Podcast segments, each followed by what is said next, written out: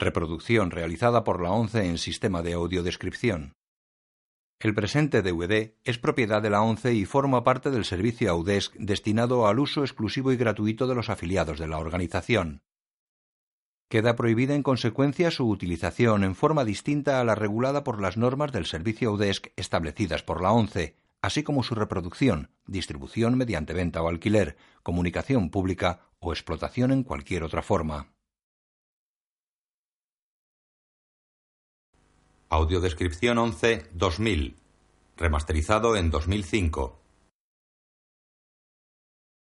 Amadeus, año 1984, color autorizada para todos los públicos.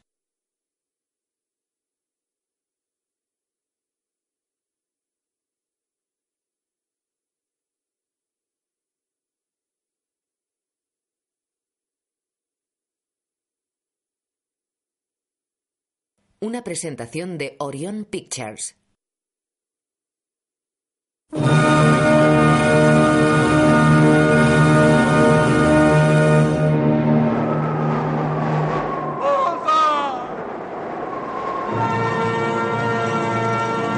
noche y nieva. En un palacio, dos sirvientes con candelabros y una bandeja suben las escaleras.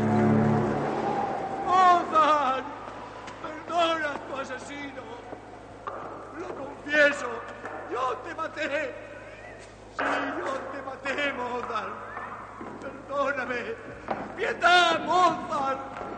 ¡Piedad para tu asesino! Llegan a una alcoba. ¡Perdóname, Mozart! Signore Salieri, abrid la puerta. Signore, portaos bien, os traemos algo muy especial, un manjar que os deleitará. Junta un buñuelo en nata y lo come ante la mirada golosa del otro criado. Mm, ¡Qué rico! Signore, creedme, esto es lo más delicado que he degustado en mi vida. El otro criado mete la lengua en la nata. De verdad, signore, no sabéis lo que... Los criados se miran asustados. Ya está bien, señores. Abrid la puerta. Señores, si no abrís enseguida, nos lo comeremos todos nosotros y no os dejaremos nada. Y nunca más vendré a visitaros.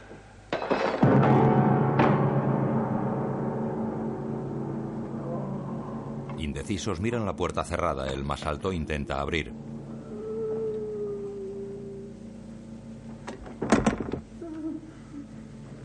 Entra de un empujón. Sentado en el suelo, un anciano se ha cortado el cuello. Con la camisa y las manos llenas de sangre, mira a los sirvientes y cae de espaldas. Cuatro hombres transportan al herido en una camilla de mimbre que depositan sobre unas parihuelas. Un extremo está sujeto a los costados de una mula y el otro escogido por los hombres. Saul Sense Company presenta Una película de Milos Forman.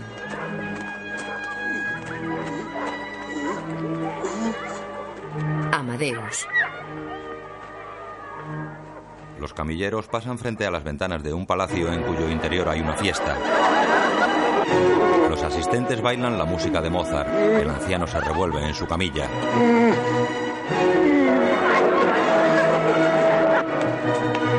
Con F. Murray Abraham.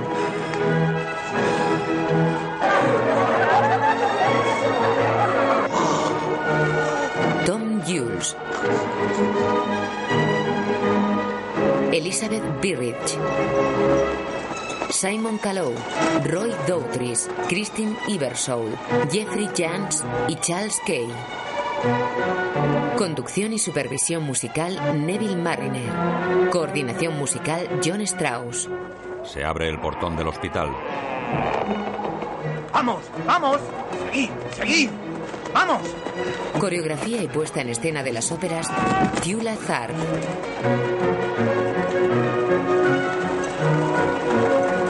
Escenarios operísticos Joseph Svoboda. Diseño de vestuario Theodor Pistek.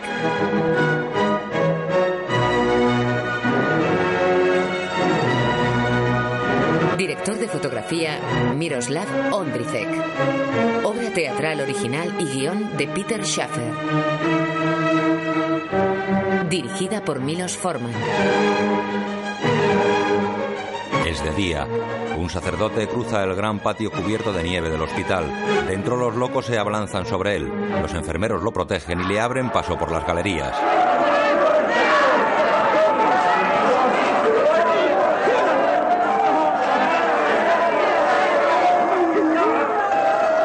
Buenos días, padre. Vamos, quietos ahí.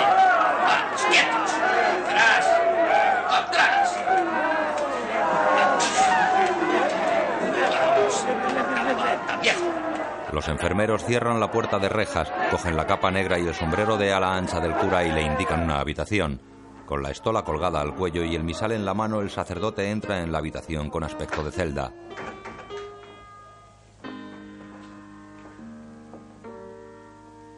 ¿Ger Salieri?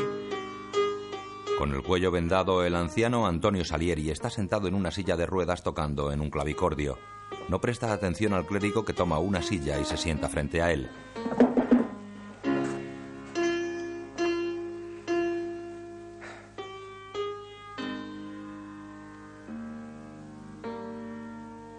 Las viejas manos, con un anillo de oro en el meñique izquierdo, quedan quietas sobre el teclado.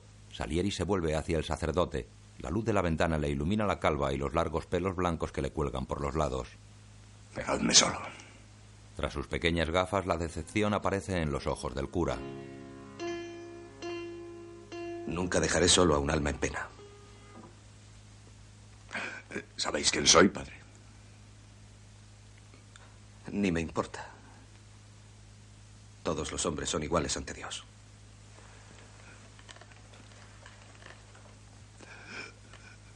Todos. Ofrecedme vuestra confesión. El viejo levanta el mentón, orgulloso. Yo os ofrezco el perdón divino. Salieri lo mira desafiante. ¿Tenéis conocimientos de música? El cura se encoge de hombros y se quita las gafas. Algunos. Estudié algo en mi juventud. ¿Dónde? Aquí, en Viena. Ah, entonces sabréis qué es esto.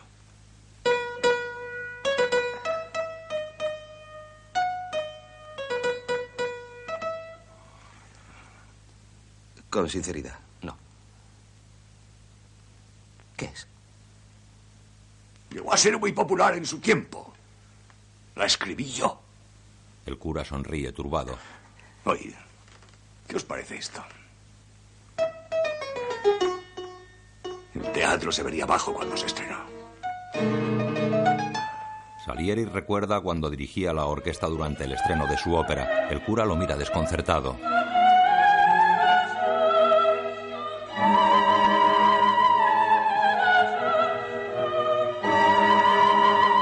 En el escenario, la soprano Catarina Cavalieri baja una gran escalinata escenográfica. En el foso, un joven Antonio Salieri dirige a los músicos triunfalmente.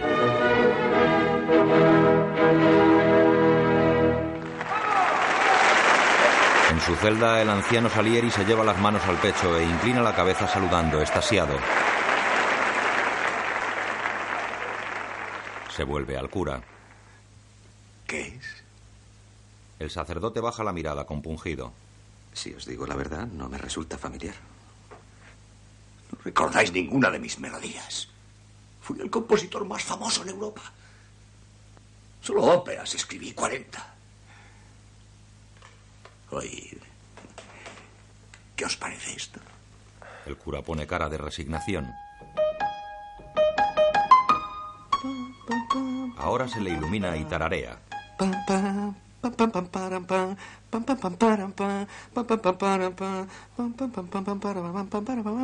Eso lo conozco.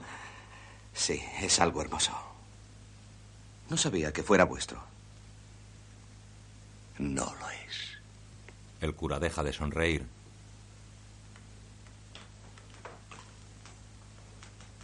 Lo compuso Mozart. Wolfgang. Amadeus. Mozart. ¿El hombre que decís haber matado? Salieri le mira sorprendido. ¿Os lo han dicho? ¿Es cierto? Salieri toma una larga bocanada de aire y mira al cielo al tiempo que apoya la espalda en la silla. Por Dios santo, hijo mío. Si tenéis algo que confesar, hacedlo. Daos un poco de paz.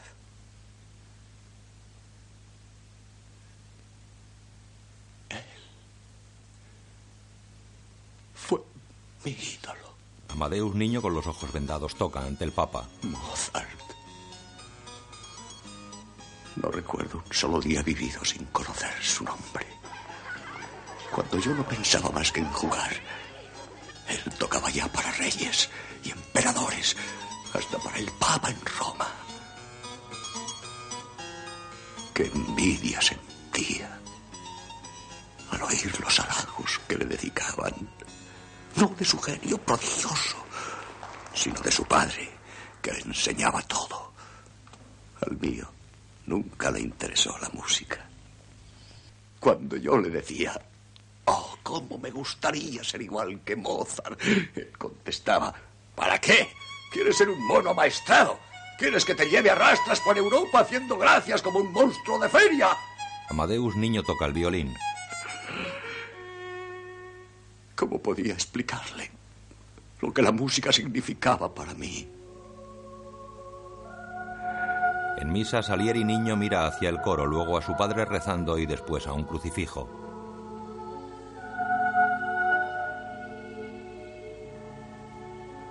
Mientras mi padre suplicaba a Dios que protegiera sus negocios, yo elevaba en secreto la más orgullosa plegaria concebida en un niño.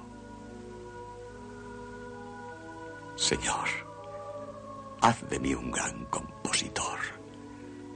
Permíteme honrar tu gloria con la música y que por ella me honren a mí. Dame fama en todo el mundo, Señor. Hazme inmortal. Que cuando muera sigan pronunciando mi nombre siempre por amor a la música que deje escrita. A cambio, te ofrezco mi castidad, mi trabajo, mi profunda humildad, todas las horas de mi vida. Y de pronto, ¿sabéis lo que ocurrió? Un milagro. Los Salieri comen bajo una parra. Francesco! Francesco! Francesco, cosa ti succede? El señor Salieri muere atragantado ante los ojos de su hijo.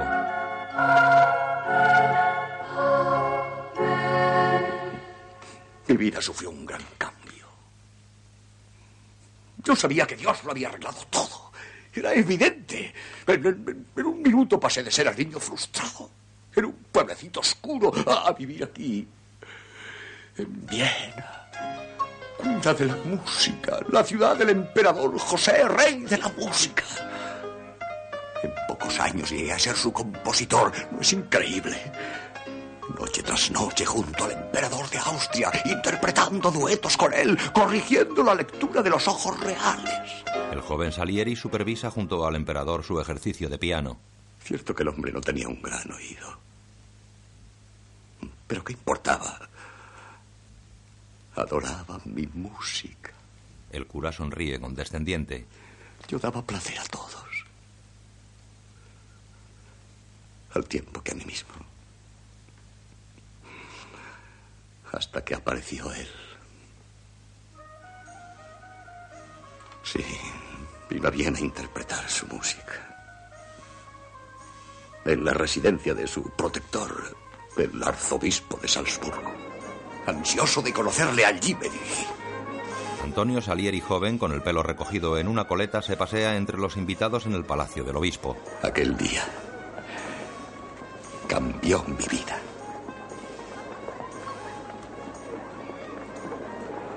Mientras recorría el salón, me propuse un acertijo a mí mismo. Ese hombre había escrito su primer concierto a los cuatro años, su primera sinfonía a los siete, toda una ópera a los doce. Se le notaría un talento Así. Va escrito en el rostro. ¿Cuál de ellos podría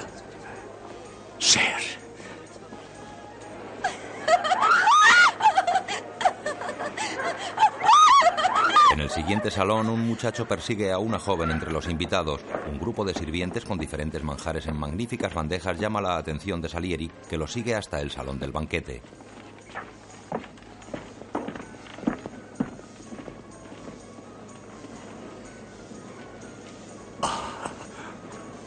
Salieri disimula mientras los sirvientes con peluca, casaca y calzón blanco ribeteados de dorado abandonan el recinto y cierran la puerta.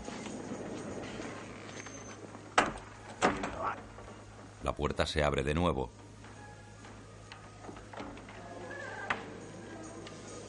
Salieri mira las mesas con los manjares preparados. Se acerca a ellos.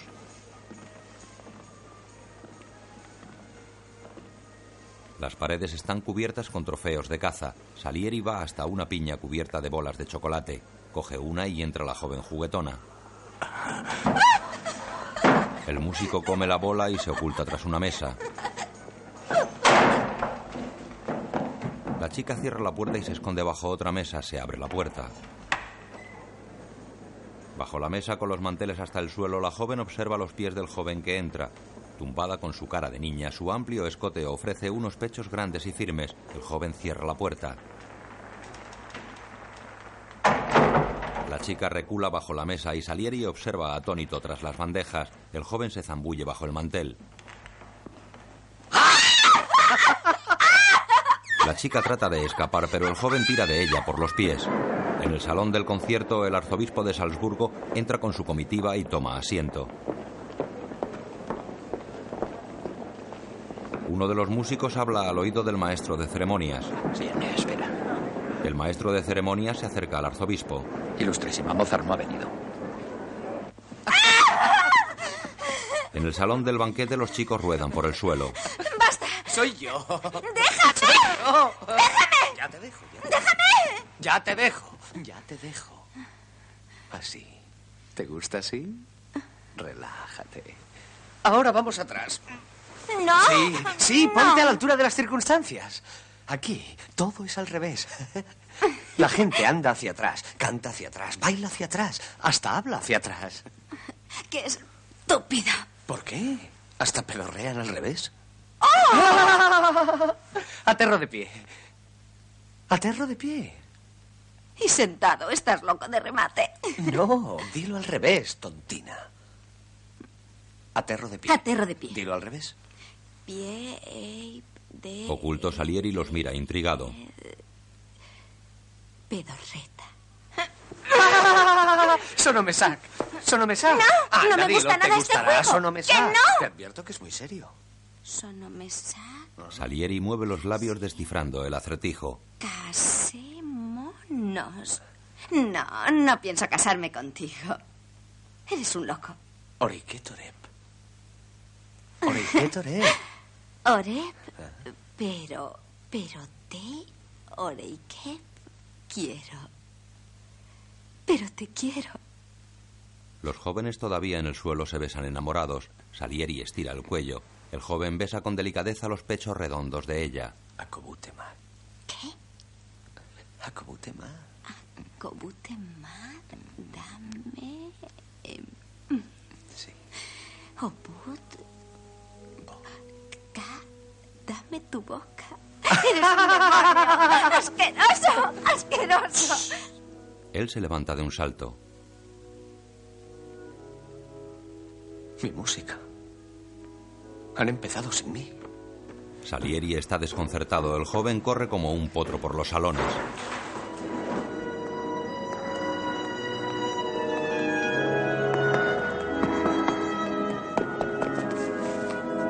Entra patinando en el salón del concierto ante la mirada severa del arzobispo. Se arregla un mechón de la peluca, se estira el chaleco verde y pasando entre los invitados se pone al frente de los músicos.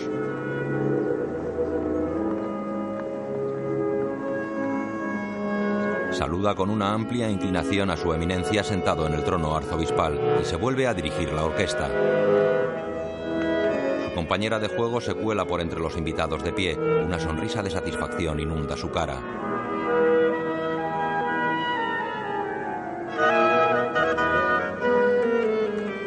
Salieri se abre paso entre los asistentes para tener una mejor visión de ese joven que empuña la batuta ante el arzobispo de Salzburgo y sus invitados.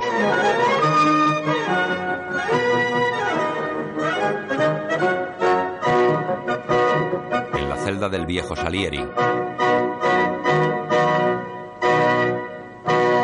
Ese era Mozart. La criatura soez y medio tonta que se arrastraba por los suelos. Creo que ha resultado francamente bien, querido Arco. Desde luego. Estos vieneses reconocen la buena música cuando la oyen, ¿no os parece? Sí, sí. Después del concierto, en un salón privado, Ilustrísima. El prelado gira y Mozart se inclina. ¿Ah? Mozart. ¿Por qué? ¿Por qué qué? ¿Por qué tengo que ser humillado? Ante mis invitados y por uno de mis sirvientes. Cuantas más libertades te doy, más te tomas. Ilustrísima, si no estáis satisfecho conmigo, despedidme. Ante todo deseo que vuelvas inmediatamente a Salzburgo. Allí tu padre te espera con resignada paciencia. No, Ilustrísima. Con la mayor humildad prefiero que me despidáis. Es evidente que no os satisfago. No tengo intención de despedirte. Permanecerás a mi servicio y aprenderás a comportarte. Se abren las puertas y Mozart sale después de saludar con una reverencia. Al cruzar el umbral, Mozart abre la puerta a sus espaldas. Con gesto imperativo, el arzobispo ordena que cierren la puerta.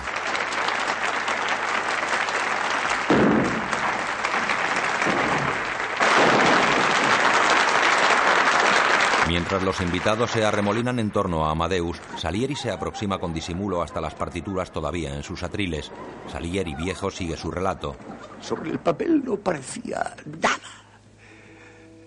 Un comienzo simple, casi cómico. Una cadencia, fagots, clarinetes. Igual que una caja de ruidos. Luego, de repente, imponiéndose, un oboe. Una sola nota mantenida en el aire.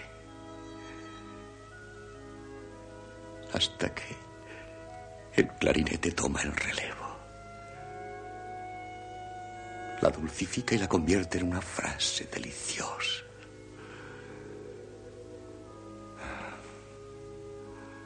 Aquello no lo compuso un simple mono amaestrado. Era una música que yo no había oído. Henchida de anhelo, de un insaciable anhelo. Mozart recoge sus partituras. A mí me parecía oír con ella la voz de Dios. Disculpad. ¿Pero por qué? ¿Por qué había elegido Dios a tan obsceno ser como instrumento suyo? El emperador con sus consejeros.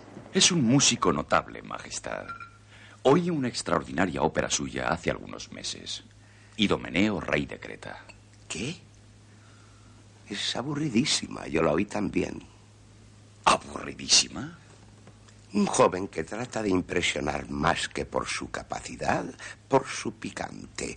Mm, Demasiadas notas. Majestad, es la obra más prometedora que he oído en años. Entonces deberíamos esforzarnos por conseguir sus servicios. No nos vendría mal un buen compositor alemán en Viena, ¿no creéis? Podríamos convencerle con una tentadora oferta. Quizás eh, una ópera en alemán para nuestro Teatro Nacional. Excelente, Majestad. Pero no en alemán, con vuestro permiso. El italiano es más apropiado para la ópera. Toda persona culta coincide en ello.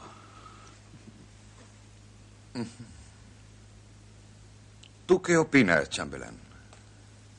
En mi opinión, señor, ya es hora de escribir una ópera en nuestra lengua. Un alemán llano para el pueblo llano.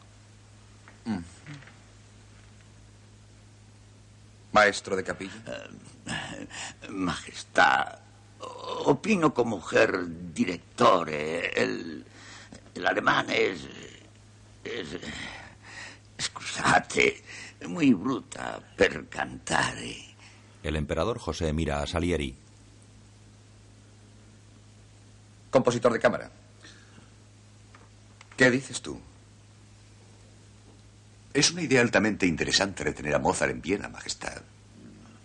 Con eso el arzobispo se enfurecería en extremo. Si ese es el propósito de vuestra Majestad. Eres cativo compositor de cámara. Quiero conocer a ese joven. Chambelán, organiza el recibimiento. En fin. Ya está. Todos se inclinan. Después Salieri compone al piano. Escribe la partitura con una pluma de ave.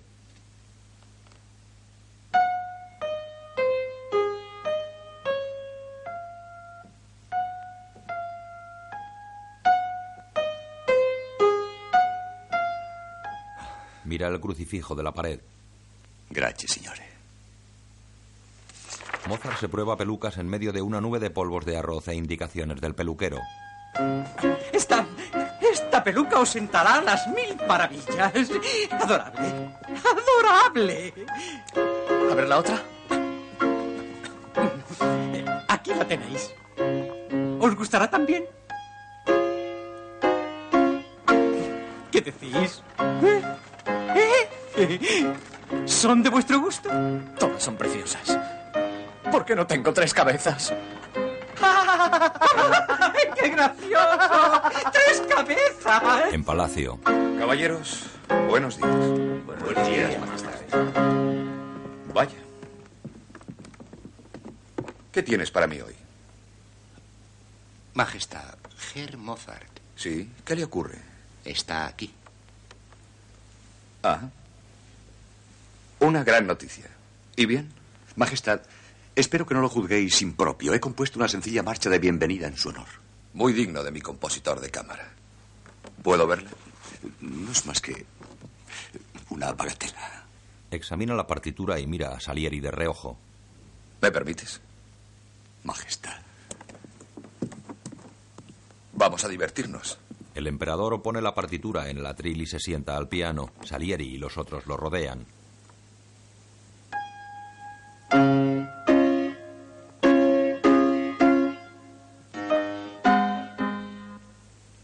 Deliciosa, compositor de cámara. ¿Me permites tocarla cuando entre?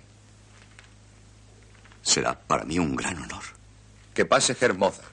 Pero despacio. Despacio. Necesito tiempo para ensayar. Un edecán recoge a Mozart y camina adelante hacia el salón real. El edecán ralentiza el paso frenando al impaciente Mozart que se inclina ante quien le parece importante describiendo un amplio arco con su sombrero de tres picos. Guardias dejan entrar al edecán en el salón pero cruzan sus alabardas ante Mozart. Muy bien, muy bien. Salieri anima al emperador. Muy bien. Excelente. Muy bien. Muy bien, Majestad. Los consejeros italianos sonríen a espaldas del soberano.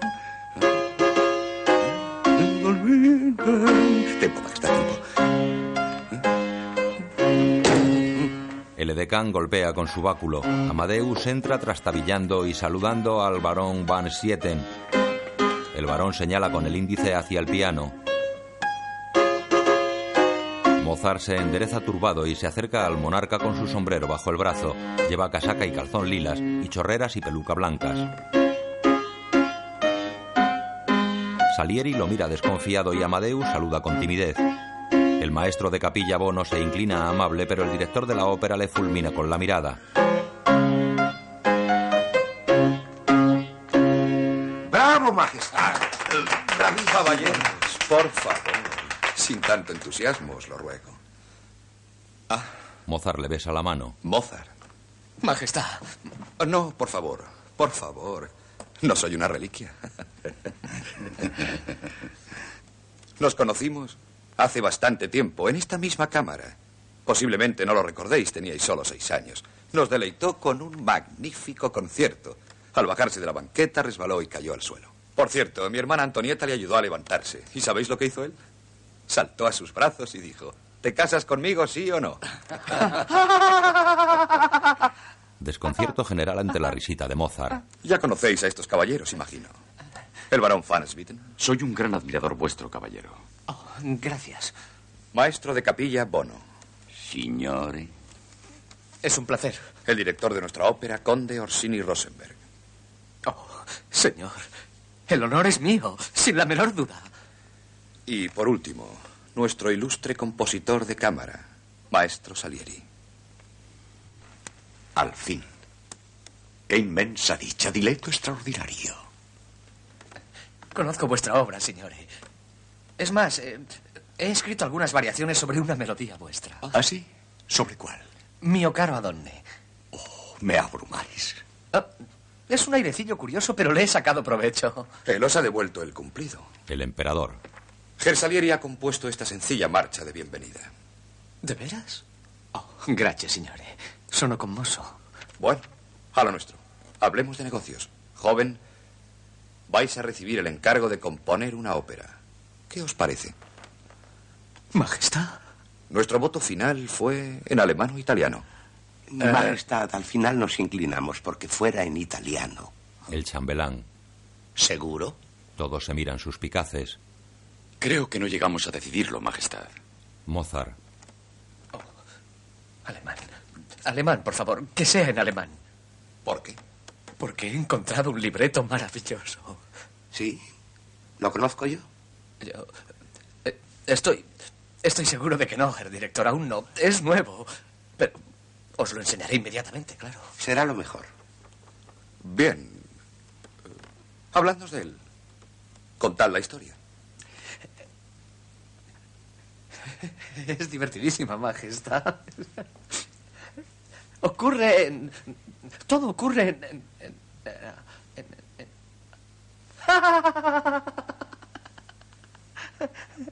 Sí. ¿Dónde? En un harén, Majestad. En un serrallo. Ah. ¿Cómo? ¿En Turquía?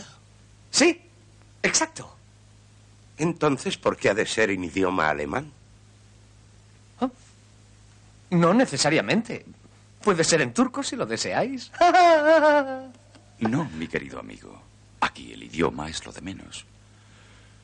¿Consideráis que el tema es apropiado para un teatro nacional? ¿Por qué no? Es atractivo, aunque no, aunque no aparecen concubinas mostrando, mostrando sus. No es indecente. Ensalza la moral, Majestad. Es, es, es un compendio de las mejores virtudes germanas. Disculpad, Majestad. ¿A qué virtudes os referís, Mozart? Como extranjero me gustaría saberlo. Vamos. Decídselo, Mozart. Citad una virtud germana. El amor, señor. El amor, naturalmente. Claro, en Italia no conocemos el amor.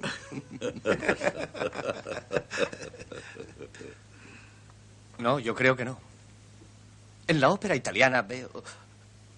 Veo sopranos marimachos gritando, parejas de gordos que ponen los ojos en blanco. Eso no es amor, eso es, es, es basura. Majestad, elegid vos la lengua.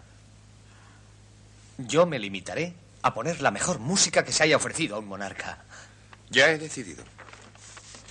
En alemán. Le da la partitura a Mozart. Esto es vuestro. Conservadla si os place. La tengo aquí en mi cabeza. ¿Cómo? ¿Con solo oírla una vez? Sí. Creo que sí, señor. Sí. Salieri y los otros le miran escépticos. Demostradlo. Mozart se sienta al piano sin partitura.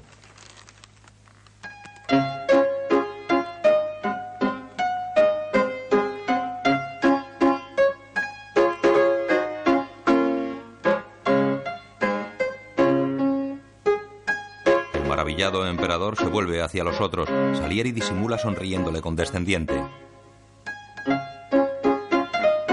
El resto es una repetición. Salieri lo mira con odio. En realidad esto no funciona. Todos miran a Salieri. ¿Habéis probado ¿No debería ser un poco más? Así. Sí. ¿Mejor? ¿Qué os parece? Miran a Salieri sorprendidos. Este les devuelve una sonrisa turbada.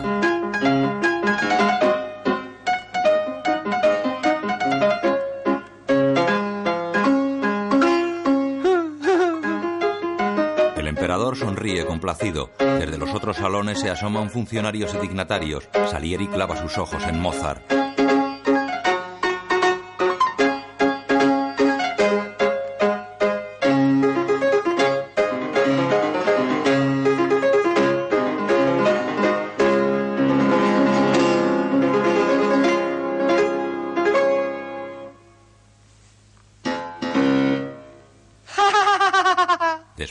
Salieri ante el Cristo de la pared. Gracias, signore. Salieri anciano con el cura. Mi deseo de siempre fue cantar a Dios. Él me concedió este anhelo. Y luego me dejó mudo. ¿Por qué? Decídmelo. El cura baja los ojos. Si no quería que le alabara con mi música, ¿por qué implantó tal deseo en mi insignificante cuerpo? Y luego me negó el talento. Salieri joven. Un sirviente. Madame Cavalieri ha venido para su lección. Maestro. Generoso escote y enorme sombrero emplumado. Bueno. ¿Qué os parece? Es turco. Mi peluquero dice que este año todo va a ser turco. ¿Así? Turco, ¿eh? ¿Y qué más? ¿Qué más os ha contado hoy? vamos, vamos. Contadme esos chismorreos. Dicen que habéis conocido a Hermozar. Las noticias vuelan en Viena. Y que va a escribir una ópera por encargo vuestro. ¿Es cierto? Sí. ¿Habrá un papel para mí? No. ¿Cómo lo sabéis? ¿Os han dicho dónde está ambientada? ¿Dónde? En un harén. ¿Qué es eso? Un burdel. Ah. Bien. Empecemos. ¿Qué aspecto tiene? Mozart. Os decepcionaría. ¿Por qué? Físico y talento no siempre van juntos, Caterina. El físico no me importa, maestro. Solo el talento interesa a una mujer de gusto. ¿Continuamos?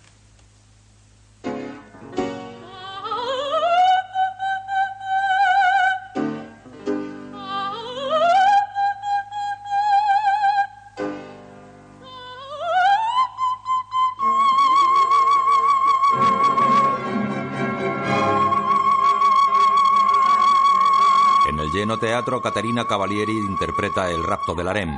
Mozart, con peluca rosácea y traje con adornos dorados, dirige la orquesta con el emperador en la primera fila. Salieri observa desde un palco a la derecha del escenario. Allí estaba ella. No sé dónde ni cómo la conoció, pero allí estaba, en el escenario a la vista de todos, pavoneándose como una cantante ambiciosa.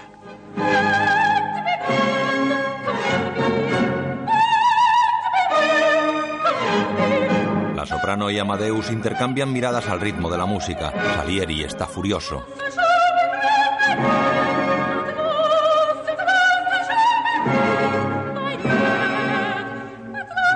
Constanza y su madre se revuelven orgullosas en un palco.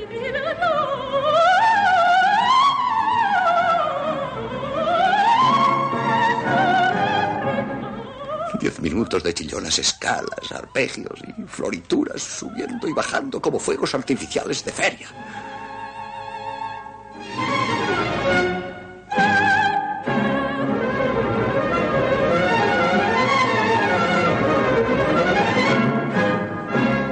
Entendedlo. Yo estaba enamorado de esa mujer. O la deseaba. Y os juro que nunca llegué a... a rozarla ni con un dedo. El cura parpadea ante el índice negador del anciano. Y por lo mismo, no podía soportar la idea de que otro la tocara, y menos que nadie. Aquel ser. Marineros turcos bailan sobre el muelle con veleros atracados a sus espaldas. En el último acto, la soprano se despide de la ciudad de la mano de dos caballeros y rodeada por coros de bailarines y cantantes.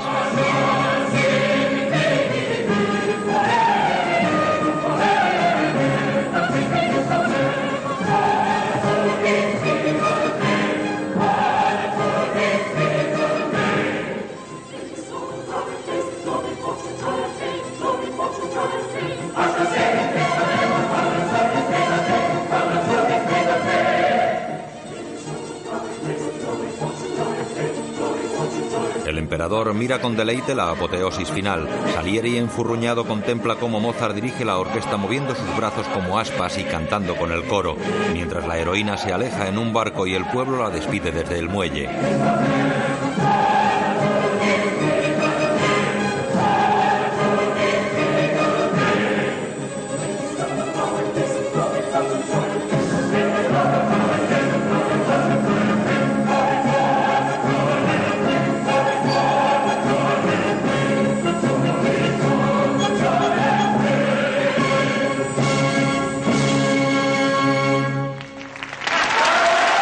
Salta entusiasmado.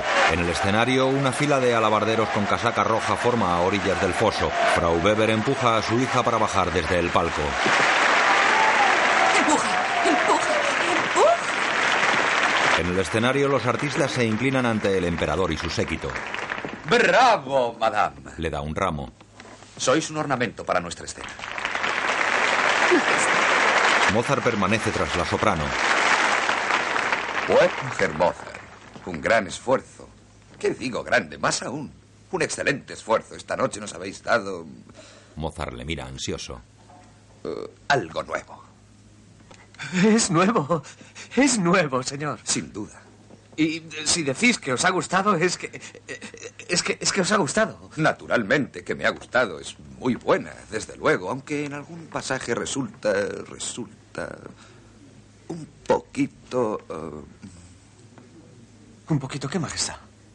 ¿Cómo expresarlo? En ocasiones parecía tener. eh, Ah, ¿cómo diría yo?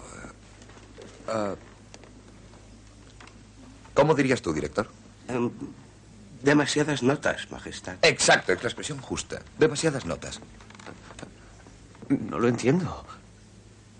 Tiene las necesarias, majestad. No requiere ni una nota más ni menos. Sí, tal vez. El número de notas que puede captar el oído humano en una velada es limitado. Amadeus los mira desconcertado. Eso no es cierto lo que digo, querido compositor de cámara. Sí, sí. En general, sí, Majestad. Eso es absurdo. Amigo mío, no os lo toméis así. Vuestro trabajo es delicioso. Tiene calidad. Yo creo que aún sobran algunas notas. Solo eso. Quitándoselas quedará perfecto. ¿Y cuántas creéis que sobran, majestad?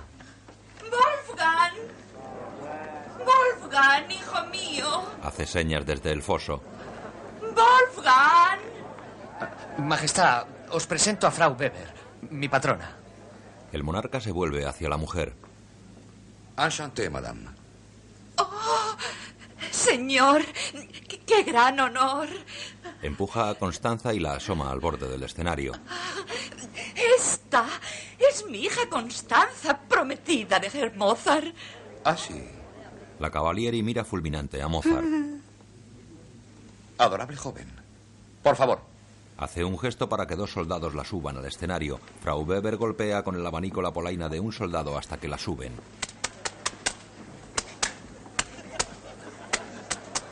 Mozart está muy turbado entre Constanza y la Cavalieri. Decidme, ¿cuándo vais a casaros? No,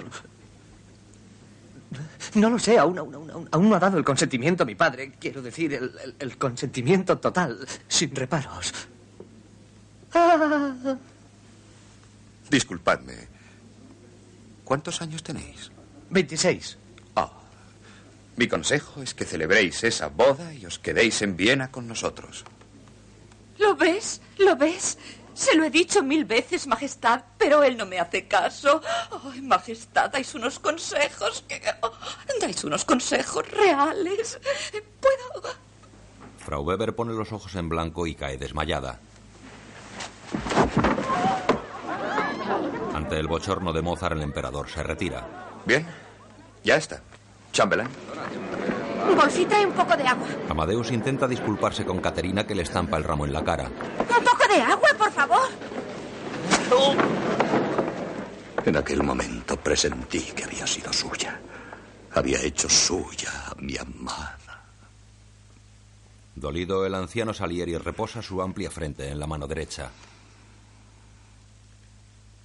Era algo incomprensible. Se proponía Dios? Mi corazón reventaba de odio hacia aquel hombrecillo. Por primera vez en mi vida me asaltaron pensamientos violentos. No, Salzburgo. no le admito más. Pero yo os aseguro. Tu hijo es un mocoso malcriado, amoral y soberbio. El padre de Amadeus baja la cabeza. Cierto, ilustrísima. Cierto. Pero no le culpéis a él. La falta es mía por ser demasiado indulgente. Por Dios, dadle una nueva oportunidad. Inténtalo otra vez. Dios bendiga a vuestra ilustrísima. Gracias. El señor Mozart le besa el anillo. El prelado hace un gesto para que lo hagan salir. El señor Mozart se retira y escribe a su hijo. Te escribo urgentemente. Voy a Viena. Suspende lo de tu matrimonio hasta mi llegada. Si quieres honrar a un padre que ha dedicado a ti su vida entera, haz lo que te digo. Y espera que llegue. Viena. En una iglesia barroca de ricos retablos dorados y casi vacía se celebra una boda íntima. Os uno con el sagrado vínculo del matrimonio. Que lo que Dios ha unido no lo separe el hombre. La suegra llora. Mine Patris, et Fili, et Spiritus Sancti. Las hermanas de Constanza se abrazan y consuelan a su madre mientras Amadeus besa a la novia. En Salzburgo el señor Mozart lee una carta. Mi queridísimo padre, siempre me repetíais que Viena es la ciudad de los músicos. Conquistar Viena es conquistar Europa. Con mi esposa la conquistaré. En un futuro próximo seré rico. Podréis venir a vivir con nosotros y todos seremos felices. El padre arruga la carta con rabia. En los campos de caza del emperador, los renos huyen de la comitiva del monarca que da un paseo a caballo con su joven sobrina. Se encuentran con Salieri. Buenos días, compositor de cámara. Mi sobrina, la princesa Elizabeth. ¿Alteza? Desea que yo le recomiende a un buen profesor de música. Y una vez más se me ha ocurrido una excelente idea. Majestad, para mí es un inmenso honor. Yo estaba pensando en Herr Mozart. ¿Qué opináis vos? Sí, quizás sea una idea interesante, Majestad. ¿Sí? Debéis protegeros contra cualquier insinuación de favoritismo.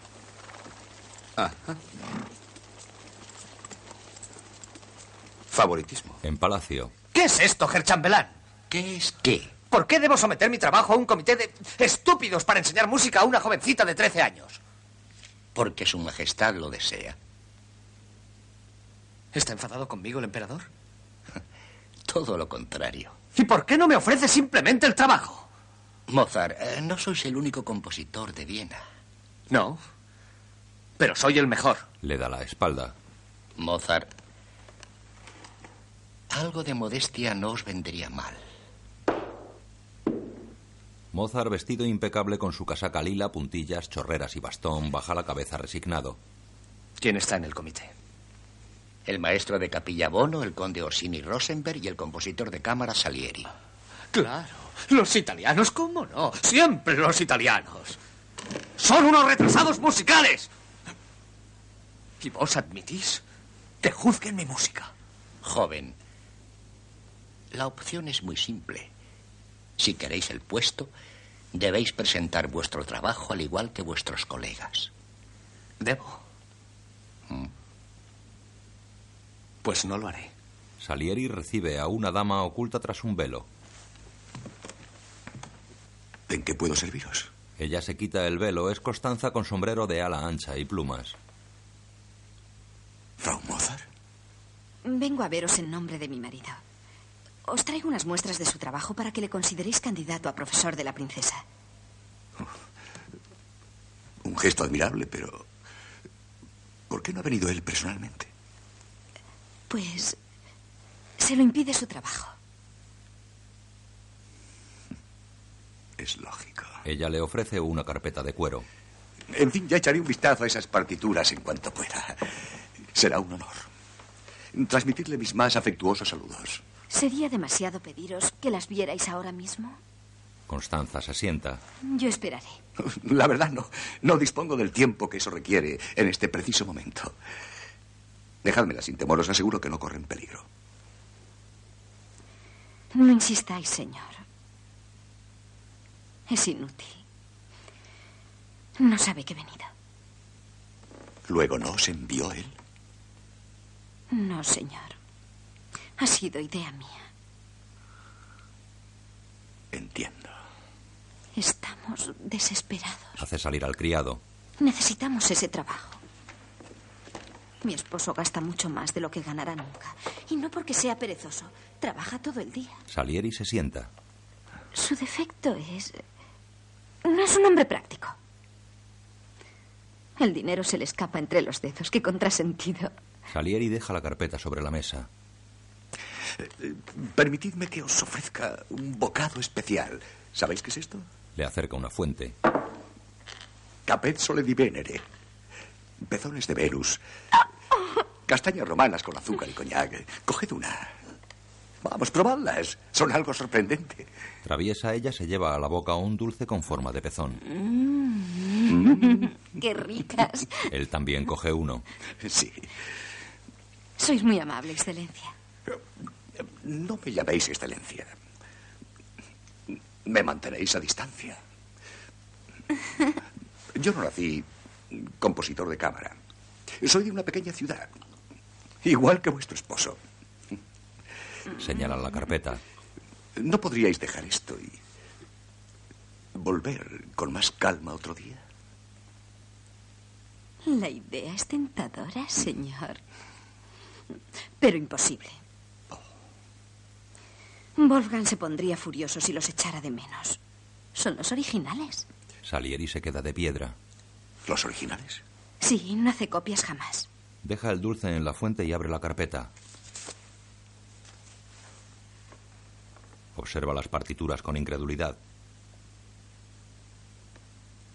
¿Estos? ¿Los originales? Coge en sus manos la carpeta abierta y se dirige hacia el centro de la habitación sin apartar la vista de las partituras, mientras Constanza se come su segundo pezón de Venus.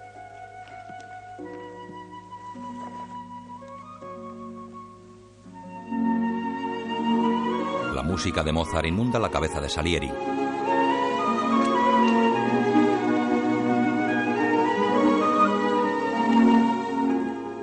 Cierra violentamente la carpeta y la abre en otra de las obras.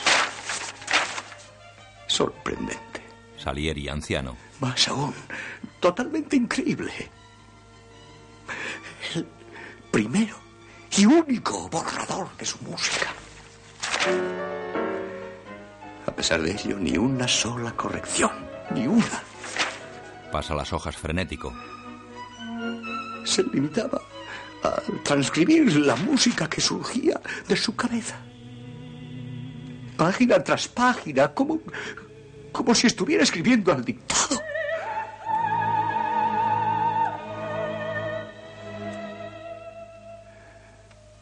Tan acabada como yo jamás podría imaginar. Cambias una nota y empeora sensiblemente. Cambias una frase y la estructura se desploma.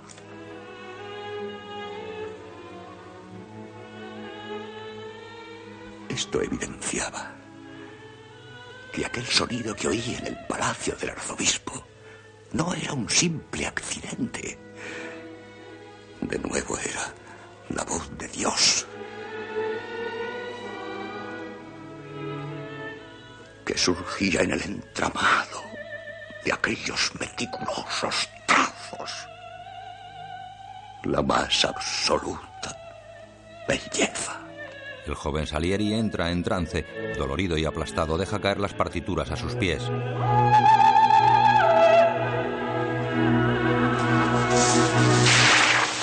Constanza deja de comer sorprendida. ¿No es buena? Salieri se vuelve transfigurado, rojo, sin aliento. Es milagrosa. Una amplia sonrisa de alivio aparece en su cara de niña. Sí. Él está muy orgulloso de su trabajo. Ella se levanta y se arrodilla a recoger las partituras. ¿Nos ayudaréis? Todavía trastornado, Salieri le da la carpeta de cuero y sale de la habitación dejándola en el suelo entre las partituras. Ya en su habitación arrojará el crucifijo a las llamas de la chimenea. A partir de ahora somos enemigos. Tú y yo. Porque has elegido como instrumento tuyo un muchacho infantil, lujurioso, obsceno y jactancioso. Y a mí me brinda solo la capacidad de reconocer en él tu encarnación. Porque eres injusto, desleal, cruel. Me enfrentaré a ti, te lo juro. En la tierra haré a esa criatura tuya todo el daño que me sea posible. Destruiré a tu encarnación. El anciano sonríe al cura.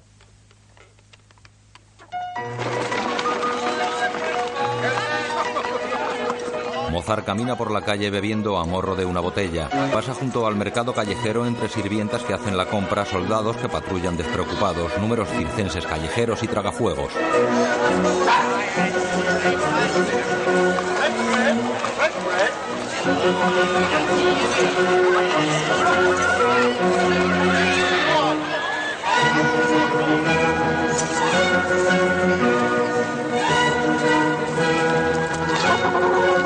Tararea una música y da unos pasos de baile. Atraviesa el portal de su casa en la primera planta de un edificio burgués y encara la escalera con pasamanos de piedra.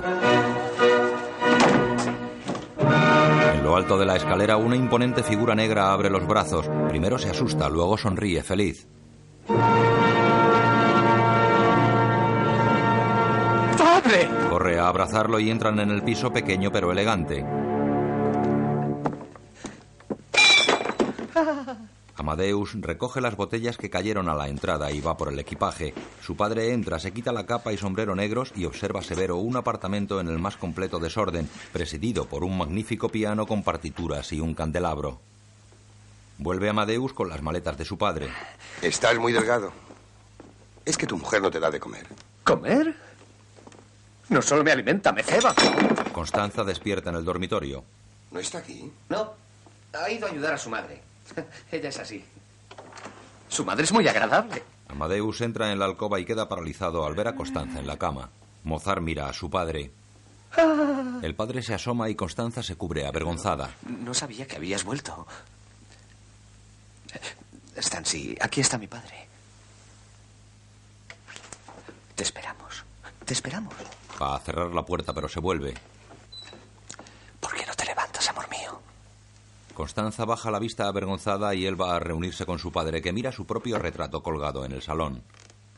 Está cansada, pobre criatura. Por mi culpa. Soy tan cochino, todo el día detrás de mí limpiando. Lleva el equipaje a otro cuarto. ¿No tenéis criada? No. Y podríamos, pero... Están si no quieren ni verlas. Insisten que ella sola se basta. Quita una servilleta de una silla. ¿Qué tal es vuestra situación financiera? Inmejorable.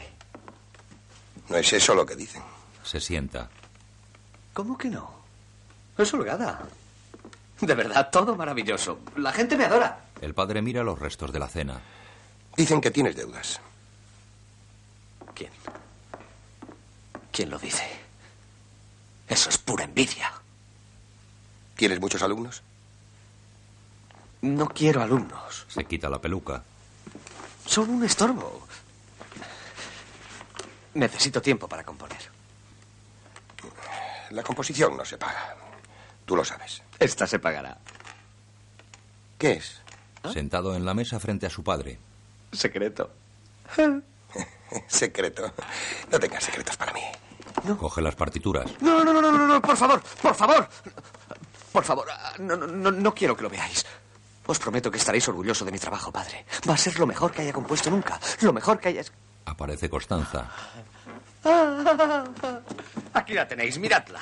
La eleva en volandas. ¿A qué es hermosa?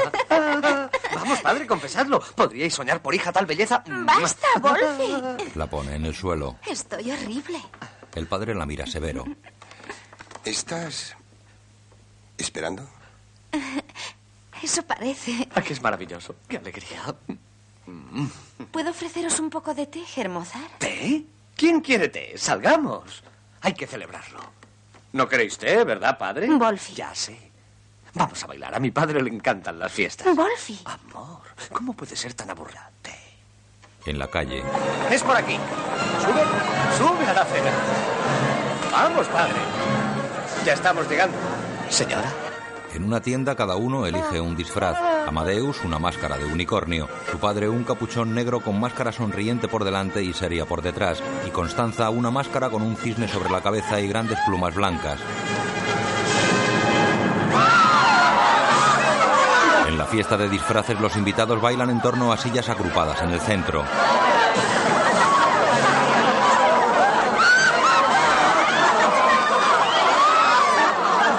Un arlequín dirige el juego. Amadeus baila con una mujer de peluca naranja y Constanza con el señor Mozart.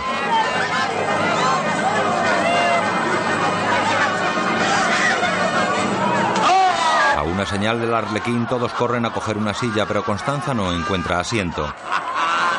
¡Cumple el castigo! ¡Cumple el castigo! La sube a una tarima. ¿En qué consiste? ¡Que sea difícil! ¡Descuidar! ¡Lo sé!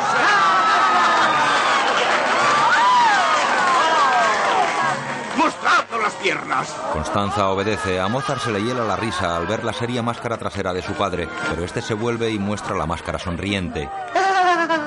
Su padre se quita la máscara y lo encara furioso. Amadeus pierde la sonrisa. Es un juego nada más. Antonio Salieri llega a la fiesta, coge una de las máscaras negras con mango que uno de los sirvientes ofrece a los recién llegados, le da una propina y observa el baile a través de la máscara.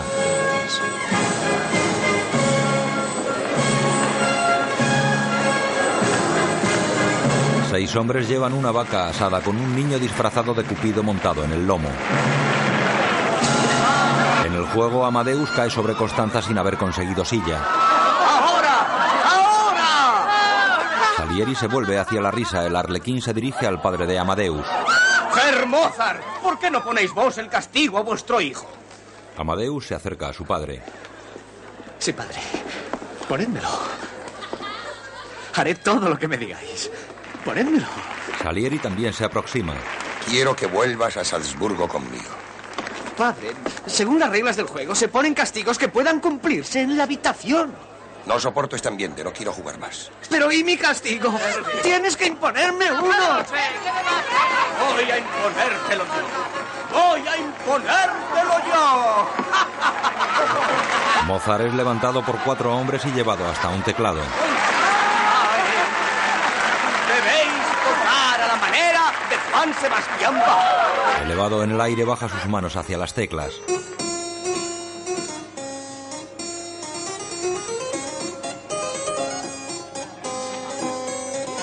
Mozart toca bromeando y poniendo caras.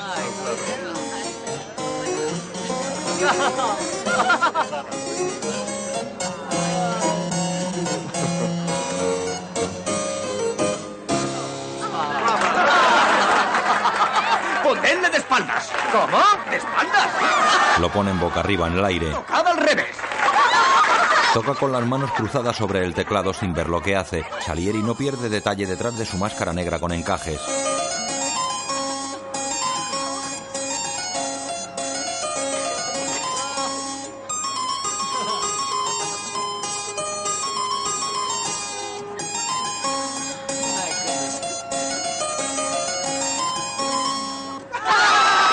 Pone de pie eufórico. ¡Ponedme otro! ¡Ponedme otro castigo! Tocad como Gluck.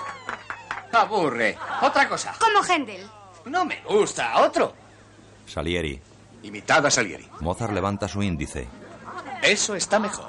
Tiene interés. Por favor, por favor.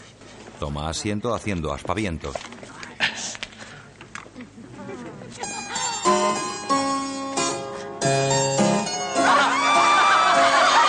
Amadeus toca imitando a un gorila. Salieri mira frenético a los que se ríen. Mozart levanta los faldones de su chaqueta y ventosea.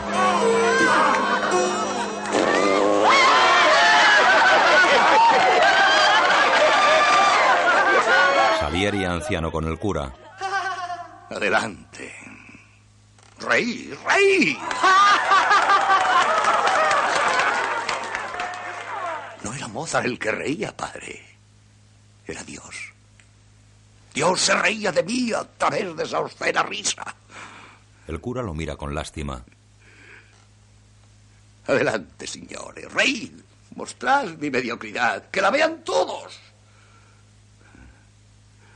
Algún día me reiré yo. Sí. Antes de abandonar este mundo. Me reiré yo de vos. Apaga una vela con odio.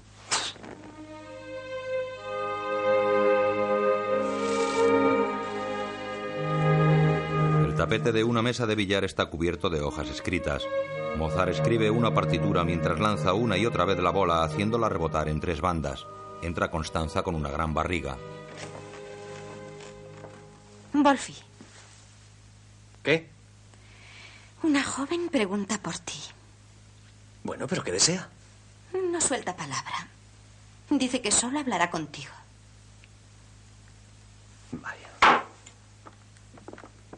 Amadeus, su padre y Constanza salen a la puerta.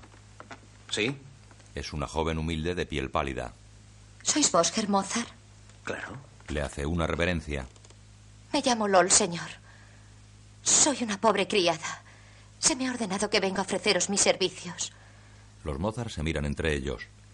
A mí me pagará un gran admirador vuestro que desea permanecer en el anonimato. ¿Es una idea vuestra, padre? Mía. Ah, queréis tomarme el pelo, ¿verdad? No he visto a esta muchacha en mi vida. ¿Se trata de una broma? De ninguna manera. Joven, esto es absurdo. Mi hijo no puede aceptar una oferta, digamos, tan generosa sin conocer quién hay detrás de ella. Perdonad, yo no puedo revelároslo. Pero qué ridículo. ¿Qué es ridículo? Wolfi tiene muchos admiradores en Viena. Le quieren mucho. Y le envían regalos todo el tiempo. Para mí es inconcebible admitirla sin referencias. No es asunto de vuestra incumbencia. La persona que os envía os paga, ¿no? Sí, madame. Espléndido. Así que admitimos en nuestra casa a una desconocida. ¿Cómo nuestra? ¿Y quién va a admi- Constanza se acerca a la puerta. ¿Queréis esperar fuera, por favor? Sí, madame. Cierra. La criada pega el oído a la puerta. Una en vos y lo agradecéis con críticas de la mañana a la noche. Y encima os creéis con derecho. ¡No! ¡Que lo oiga de una vez! ¡Me tiene harta! Es que no hay nada que hagamos que os guste. Nunca más tendréis que hacer nada por mí. Me voy. No, padre. No te preocupes, no quiero ser una carga para vosotros. Nadie ha dicho que lo seáis. ¿Mm? Ella dice que me paso el día durmiendo. ¿Acaso no es verdad? Solamente salís de vuestro cuarto para comer. ¿Y tú qué esperabas? ¿Mm? ¿Es que es apetecible salir para enfrentarse a tanto desorden? Ahora resulta que soy una mala ama de casa. ¡Un desastre! Esta casa parece una pocilga inmunda.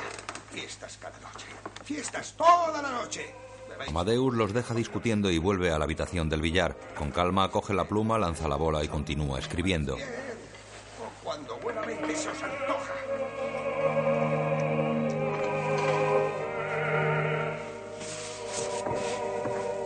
Esa noche Antonio Salieri ofrece dulces a la sirvienta Lor. Gracias, señor. ¿Va algún alumno a su casa? Ella piensa un segundo con su chal negro y su cofia blanca. Yo no he visto ninguno. Entonces, ¿cómo paga todo eso? ¿Acaso trabaja? Sí, señor. Todo el día. Jamás sale de casa hasta la noche. Se sienta y escribe y escribe. ¿Ah, sí? ¿Y qué escribe? Ella lo mira con los ojos redondos. No puedo saberlo, señor. Claro que no. Eres una buena chica. Y te agradezco lo que haces. Cuando sepas con seguridad que van a salir, avísame. Pomposo y adulador pone una moneda ante ella, sorprendida la coge. Gracias, señor. Le sonríe contenta y da un bocado a su galleta. Seis hombres salen de la casa de Mozart llevando a hombros el piano. Amadeus y Constanza les siguen en una calesa.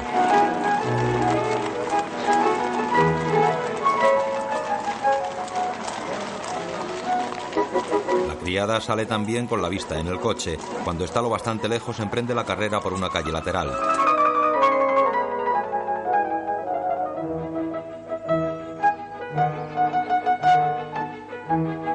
Casaca de terciopelo rojo y peluca blanca con lazo negro, al igual que toda la orquesta, Mozart dirige mientras toca el piano en los jardines del palacio ante el emperador y los cortesanos.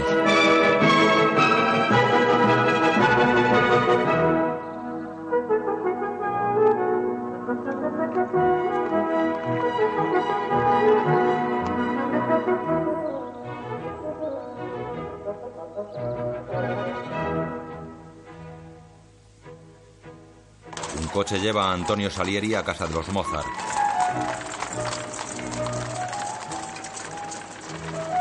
Lord abre la puerta.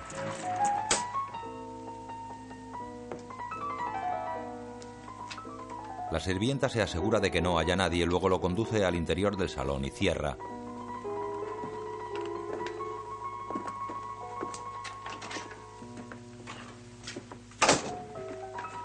Salieri se para en el centro de la estancia con las manos a la espalda, observándolo todo. Creo que ya he averiguado lo del dinero, señor. Ya. ¿Qué era? Ante una cómoda. Precisamente aquí guardaba siete cajas de rapé. Y juraría que eran de oro. Y ahora mire. Solo le queda una. ¿Dónde suele trabajar? Ella señala una puerta. Ahí, señor. Salieri se dirige a la habitación del billar.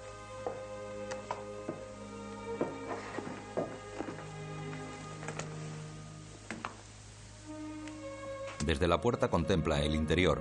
Sobre el escritorio ve una pluma y un tintero. Se acerca.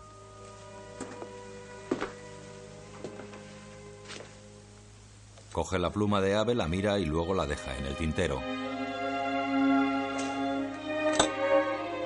Encima del billar hay partituras desparramadas. Levanta un par de hojas. Es la obertura de las bodas de Fígaro. Más tarde con los otros italianos. Caballeros, acabo de enterarme de una noticia que vais a juzgar interesante. ¿Qué es? Mozart está escribiendo una nueva ópera, una ópera italiana. Se vuelven sorprendidos. ¿Italiana? Y eso no es todo. Ha elegido como tema Fígaro, las bodas de Fígaro. Está poniendo música a esa obra. Sí. ¿Qué es eso de las bodas de Fígaro? Es una obra francesa, amigo mío. Y prohibida por el emperador. ¿Estáis bien seguros? En palacio. Germozar. Mozart se inclina ante el emperador. Caballeros, sentaos. Los consejeros se sientan alrededor del emperador, pero Mozart queda de pie buscando una silla. Mozart, Se vuelve despistado hacia el monarca. ¿acaso ignoráis que yo he declarado las bodas de Fígaro desaconsejable para nuestro teatro? No, señor. Y sin embargo estáis escribiendo una obra sobre ella. ¿Es cierto? Mozart mira a todos los presentes y luego al emperador. ¿Quién os lo ha dicho, Majestad? No os corresponde a vos hacer preguntas. ¿Es cierto? Pues sí, lo es. Lo admito. Y me diréis por qué. Majestad, es solo una comedia. Lo que vos creáis, Herr Mozart, no tiene valor. La opinión de su majestad es lo que cuenta. Pero, Majestad. Mozart. Soy hombre tolerante. No censuro las cosas y no tengo buenas razones para hacerlo. Fígaro es una obra mediocre que fomenta el odio entre clases. En Francia no ha causado más que malestar. Mi pobre hermana Antonieta me escribe que empieza a temer a su propio pueblo y esto es doloroso. Señor, juro a vuestra majestad que no hay nada de eso en la obra. He prescindido de todo lo que pudiera ofenderos. Odio la política. Eso demuestra vuestra ingenuidad. En estos días es un peligroso lujo provocar a nuestros nobles o a nuestro pueblo por una simple obra de teatro. Majestad, es una inocente travesura. Un juguete sobre el amor. El amor, otra vez. y es original.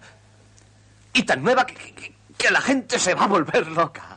Hay escenas que...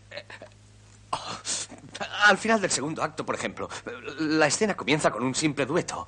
Solo un marido y una mujer que discuten. De repente, irrumpe una criada y se produce una situación muy divertida. El dúo se convierte en trío. Y cuando el criado del marido que conspira con la criada entra, el trío es un cuarteto. Hasta que aparece un jardinero viejo y estúpido y el cuarteto se convierte en quinteto. Y sigue, sigue, sigue. Sexteto, septeto, octeto. ¿Cuánto tiempo creéis que puedo sostenerlo así, Majestad? No tengo ni idea. Adivinad. Adivinad, Majestad. Imaginaos el máximo que cualquiera pueda sostenerlo y luego dobladlo. Pues ¿Seis? Siete minutos. Mozart le anima a aumentar con gestos. ¿Ocho minutos? Veinte, señor. Veinte minutos. Veinte minutos seguidos de música sin recitativos. Señor, solo la ópera nos permite eso. En una comedia, si, si, si, si, habla más de una persona al mismo tiempo, hay tanto, tanto, tanto ruido que no se entiende una palabra, pero, pero, pero con la ópera, con la música, con la música podemos hacer que 20 personas hablen al mismo tiempo y ya no es ruido, sino una perfecta armonía. El barón Van Swieten. Mozart, la música no está en juicio. Nadie duda de vuestro talento. Se critica vuestro mal gusto literario. Aun prescindiendo de la política, esa obra sigue siendo una vulgar farsa. ¿Por qué malgastar vuestro talento en esa porquería si podéis elegir temas más elevados? Oh, Elevados, elevados. ¿Qué entendéis por temas elevados? Me tienen harto vuestros temas. E-, elevados, leyendas muertas. ¿Por qué hemos de seguir escribiendo solo sobre dioses y leyendas? Porque eso perdura. Vive para siempre. O al menos representa lo eterno que hay en nosotros. La ópera sirve para ennoblecernos, Mozart. Tanto a mí como a vos o a su majestad. Bello, barone. Veramente. Oh, bello, bello, bello. Seamos sinceros, por favor. ¿Quién de entre nosotros no prefiere oír a su peluquero que, a Hércules o, o, que a Horacio o a Orfeo? Personajes tan encumbrados que casi cagan mármol. El sequito se escandaliza. ¿Cómo? Controlad vuestra lengua, Mozart. ¿Cómo os atrevéis? El emperador le observa pensativo. Perdonadme, Majestad. Yo puedo ser vulgar, pero os aseguro que mi música no lo es.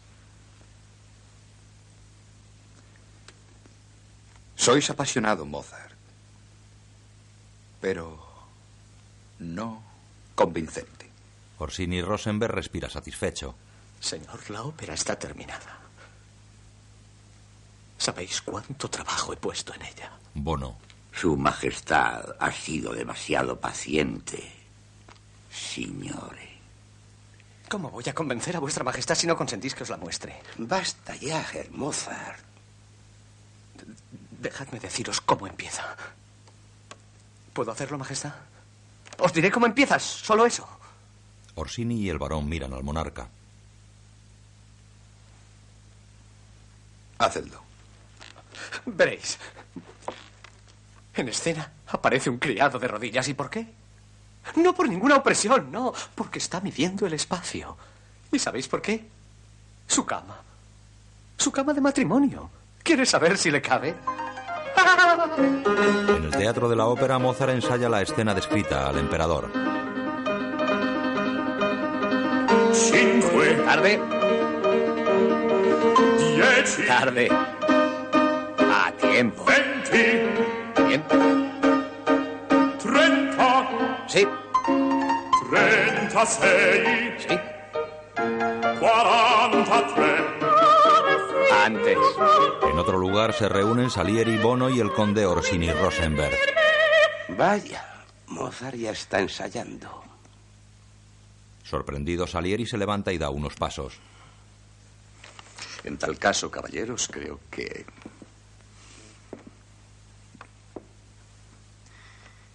Tendremos que apoyar a Mozart en todo.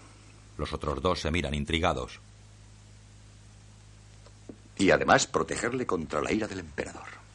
¿Qué ira? La que provocará el ballet. ¿Qué vale? Perdonad. Pero ¿no prohibió su majestad específicamente el ballet en esta ópera? El maestro de capilla Bono y el director de la ópera de Viena, conde Orsini Rosenberg, asisten a un ensayo. Los decorados, ya acabados, se mueven de acuerdo al libreto y algunos operarios reponen las velas de las grandes arañas de cristal que cuelgan del techo. Mozart dirige la orquesta en mangas de camisa y unos bailarines saltan a escena desde los laterales. Orsini se levanta y se dirige a Mozart. Mozart. Herr Mozart. ¿Sí? Deseo hablar con vos. Enseguida, Herr Director. Ahora. Ahora, Herr Mozart. Descansamos cinco minutos. Cinco minutos. Decid. ¿No sabéis que Su Majestad ha prohibido expresamente el ballet en sus óperas? Sí, pero esto no es un ballet, es el baile que celebra las bodas de Es Fígaro. decir, una danza. Seguro que Su Majestad jamás prohibiría una danza que forma parte del argumento, Herr Director. Es peligroso interpretar las órdenes del emperador. Entregadme esa partitura. El gordo maestro Bono observa preocupado desde su butaca. Mozart entrega a Orsini la partitura. Gracias. Orsini examina la partitura y arranca varias hojas. ¿Qué hacéis, Herr Director? ¿Qué hacéis? Eliminar lo que nunca debisteis poner. Mozart llega a casa de Salieri. Por favor. Por favor. No tengo a nadie a quien acudir. Wolfgang, ¿qué ocurre? Un hecho increíble. El director ha destruido un fragmento de mi partitura.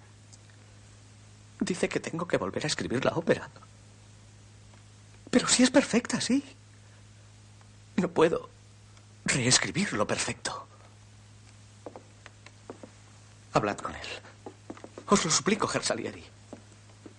¿Lo haréis? Para molestaros con Rosenberg es evidente que no es amigo vuestro. Le mataría. Le mataría, creedme, le mataría. Arrojé toda la partitura al fuego, tal fue mi rabia.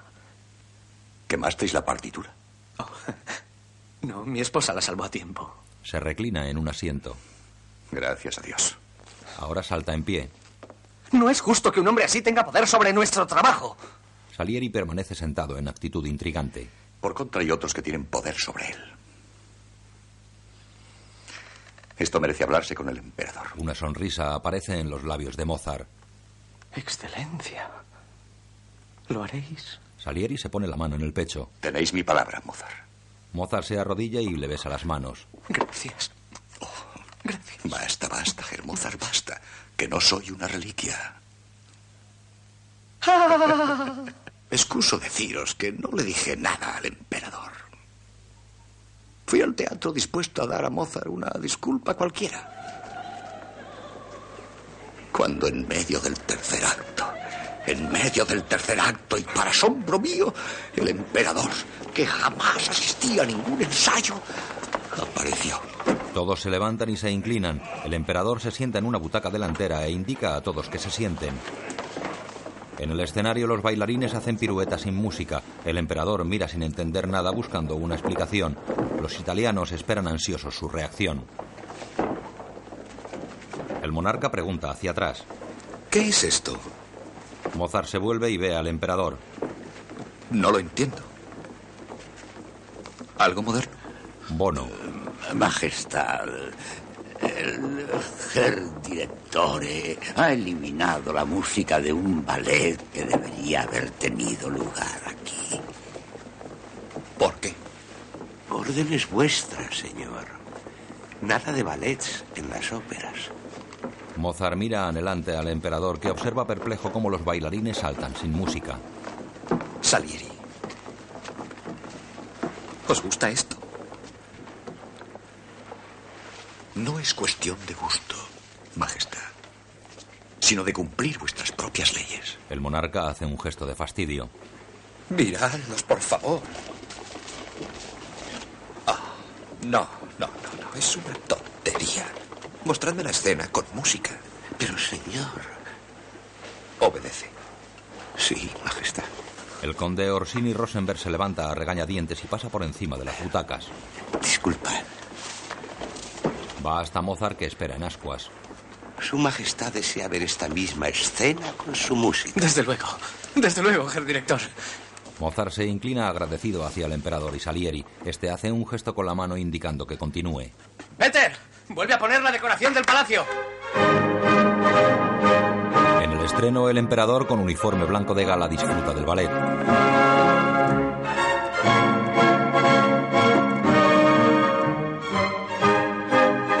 En su palco, Salieri mira a Orsini que contempla disgustado la obra. En los palcos del otro lado, una dama seca el sudor al maestro Bono. Sobre el escenario, el coro de baile evoluciona majestuoso. Constanza y su madre se besan felices y orgullosas. Salieri anciano. El tercer acto era atrevido, brillante. El cuarto. Sorprendente. El viejo Salieri se enjuga la frente con un pañuelo. La esposa, disfrazada de criada, oía a su esposo las primeras palabras tiernas que la dirigían muchos años. Simplemente porque la confundía con otra persona. Oí una música de auténtico perdón llenar el teatro, confiriendo a todos una perfecta absolución. Dios se servía de aquel hombrecillo para cantar a un mundo asombrado.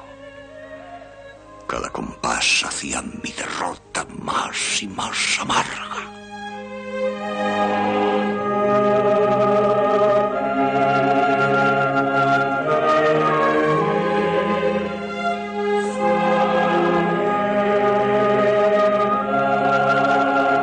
Dirige la obra musitando la letra y agitando los brazos.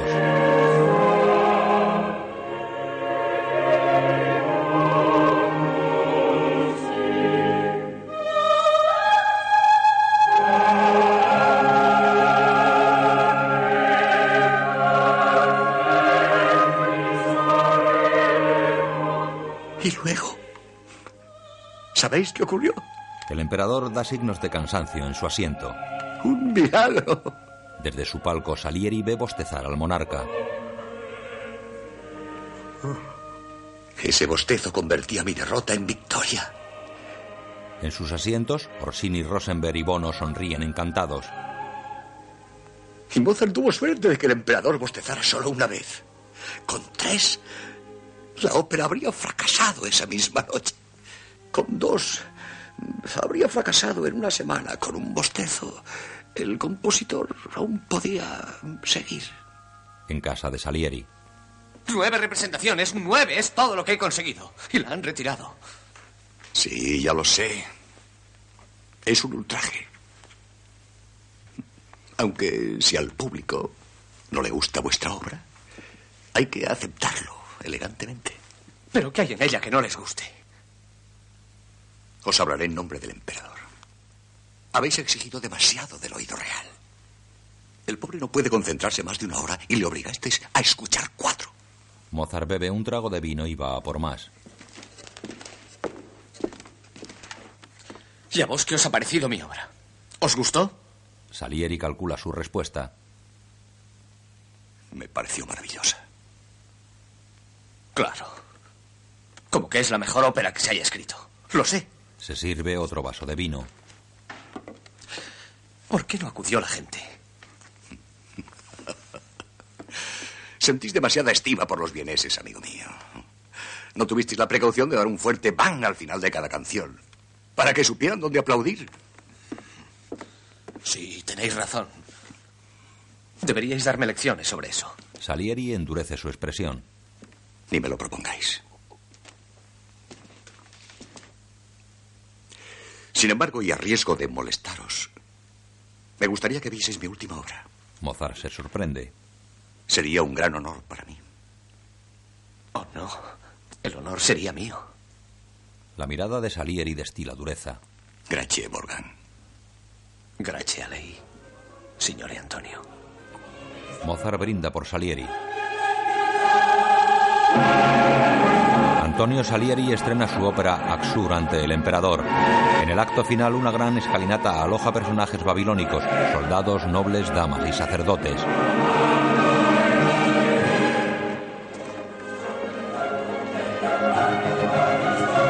Mozart está en uno de los palcos en compañía de Constanza y otras personas. En el foso, con casaca oscura y sin peluca, Salieri dirige ampuloso.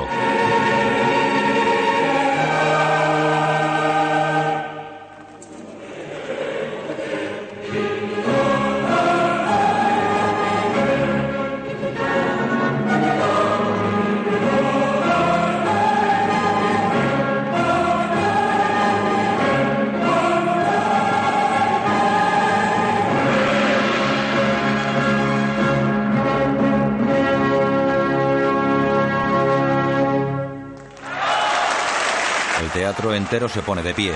Salieri mira a Mozart que aplaude entusiasmado también de pie. El autor saluda. El emperador se levanta. Asombroso.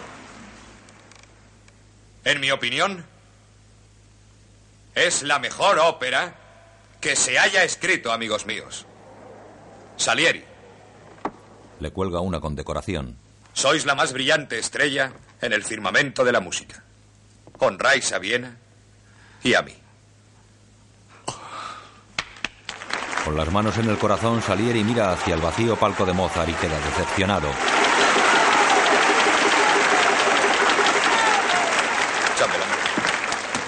Mientras el emperador sale, Mozart entra por el otro extremo y se acerca a Salieri que continúa recibiendo parabienes. Bravo, maestro. Gracias. Bravo. Magnífico. Enhorabuena, Gracias. maestro. Mozart. Me alegro de que hayáis venido. ¿Cómo iba a faltar? Gracias. ¿Qué os ha... ¿Qué os ha parecido mi obra? Nunca creí que, que tal música fuera posible. ¿Me halagáis? No, no. Uno oye esos sonidos y no dice nada más que... Salieri. Salieri se inclina ante Amadeus. Después se abre la puerta de la casa de Mozart. Ya estamos todos y tenemos invitados. ¡Bravo! Yo traigo algunos más. Ah, Stancy, este es mi amigo Schickeneider. Adelante, adelante. Ah, no seáis tímidas. Esta muchacha es muy simpática y esta otra también. Wolfi. ¿Qué, amor mío? Estos caballeros han venido de Salzburgo. ¿Salzburgo? Precisamente hablábamos de Salzburgo. Wolfi, Dos hombres de negro esperan de pie. tu padre ha muerto. Desde la pared el retrato de su padre parece mirarle acusador. Siguiente ópera de Mozart.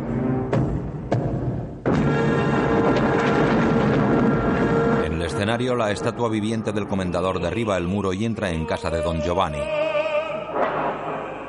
Así surgió el horrible fantasma de su más reciente y negra ópera.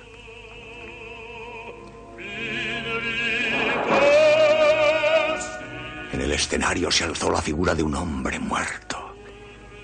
Y yo supe, solo yo entendí que aquella espantosa aparición era Leopoldo, que se alzaba entre los muertos.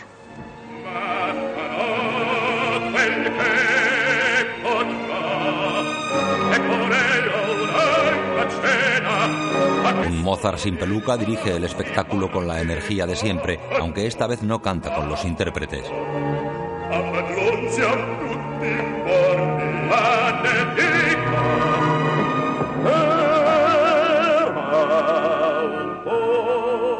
Mozart había convocado a su propio padre para que acusara al hijo ante los ojos del mundo.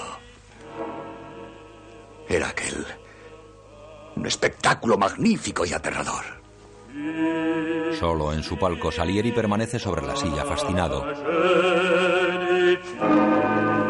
La gigantesca estatua viviente avanza hacia Don Giovanni. A cada paso el suelo retumba.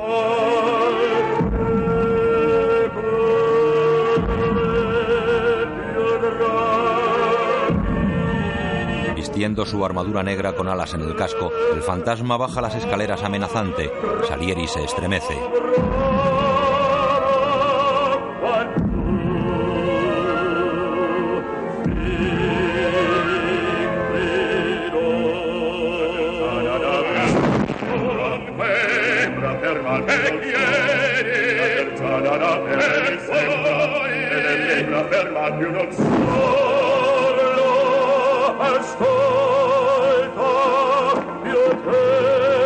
Absorto en sus recuerdos, el anciano Salieri canturrea el aria delante del cura. Entonces. Abrumado, el viejo esconde la cara entre las manos. Empezó mi locura. La locura de un hombre dividido en dos.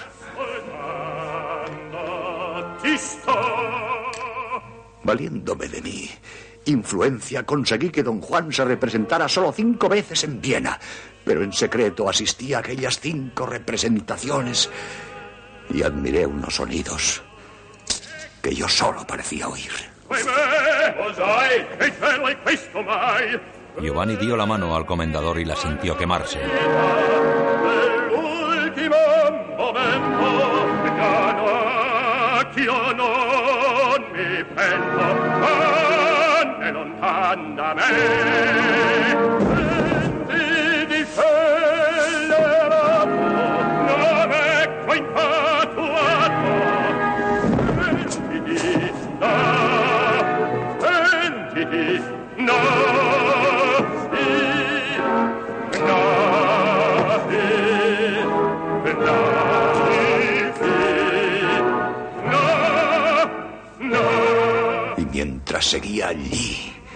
viendo cómo aquel hombre cruel aún poseía a su pobre hijo desde lo más profundo de su tumba, empecé a vislumbrar un modo terrible que me diera por fin el triunfo sobre Dios.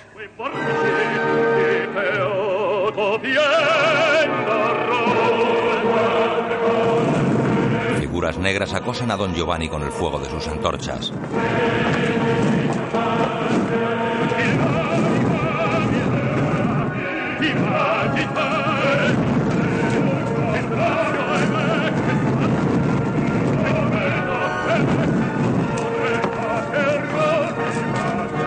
Mozart dirige cada vez con más fuerza.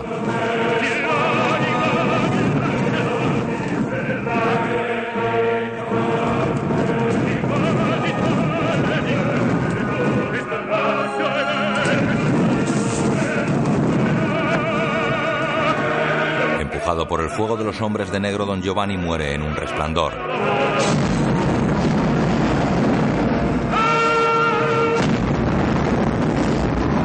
Como un gran murciélago, el demonio sobrevuela el escenario. Mozart está cerca del paroxismo, parte del decorado y las cortinas caen.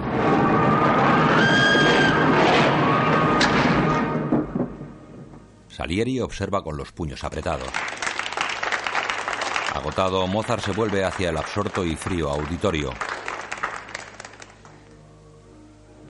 Nieva sobre las desiertas calles de Viena, llena de estrechos pasadizos y soportales de gruesos arcos.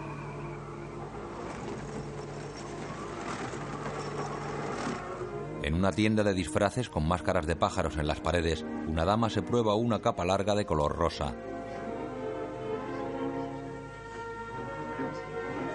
Un empleado trae una gran caja de cartón redonda, se la entrega a un hombre con sombrero de tres picos y capa negra. El hombre coge la caja y se va corriendo por la calle Nevada. Al caer la tarde, Mozart escribe junto a la chimenea. Bebe mientras trabaja. Unas manos abren la caja redonda y sacan una capa negra.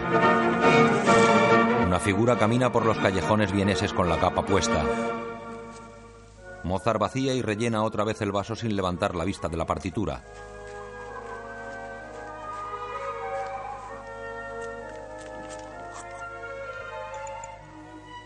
Sombra viste la misma máscara negra de dos caras, una delantera y otra trasera, que el padre de Amadeus llevó en la fiesta de disfraces.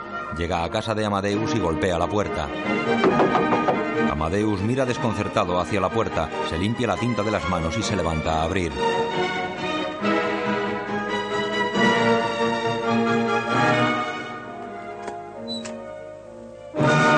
Queda paralizado al ver la máscara.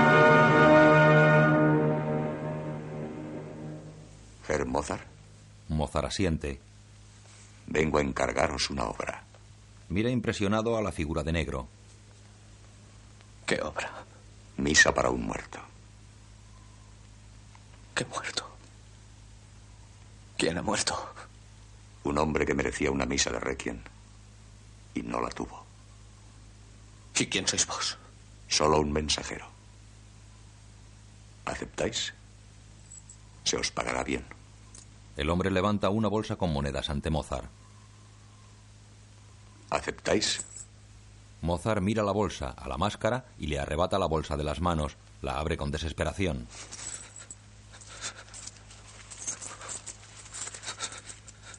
Levanta los ojos de la bolsa sin poder creerlo. Trabajad deprisa y no digáis a nadie lo que hacéis. Volveréis a verme pronto. El hombre de negro da media vuelta y muestra la máscara sonriente trasera.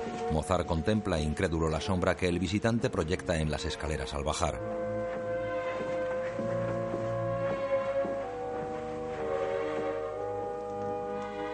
Perplejo, Amadeus cierra la puerta.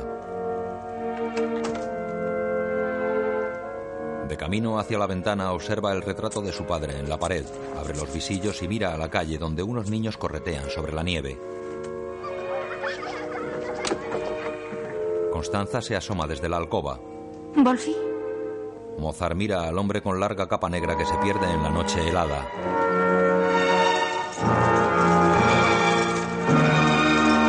El anciano Salieri. Mi plan era tan simple que me aterrorizaba. Primero debía lograr la mascarilla y luego procurar su muerte. El cura se sobresalta. ¿Qué? Su funeral. Imaginaos la catedral, toda bien presente, su ataúd, el pequeño ataúd de Mozart en el centro. Y luego, en aquel silencio, música. Una música divina golpea nuestras cabezas. Una gran misa de difuntos. Misa de Requiem por Wolfgang Mozart. Compuesta por su fiel amigo Antonio Salieri. Qué sublime, qué profunda, qué hermosa. Cuánta pasión en esa música. Salieri inspirado por Dios, al fin. Y obligo a Dios a oírla. Y el mismo Dios no puede pararme. Y por una vez soy yo quien se ríe de él. El sacerdote mira con miedo al anciano transfigurado por el odio. Solamente una cosa me preocupaba. El crimen en sí. ¿Eh? ¿Cómo se mata un hombre? Una cosa es hacerlo en sueños y otra muy distinta, ejecutarlo. Se mira las manos. con tus propias manos.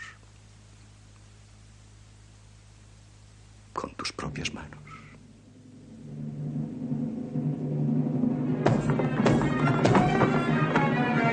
Los Mozart asisten a una ópera bufa en un teatro de vodevil.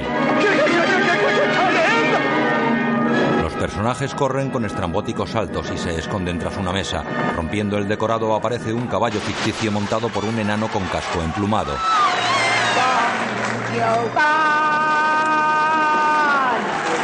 En un palco, el hijo de Amadeus y Constanza aplauden la aparición del animal.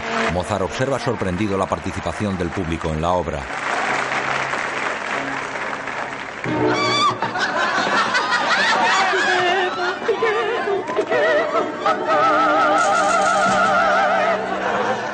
Caballo, formado por hombres metidos en su interior, hace piruetas con sus patas traseras.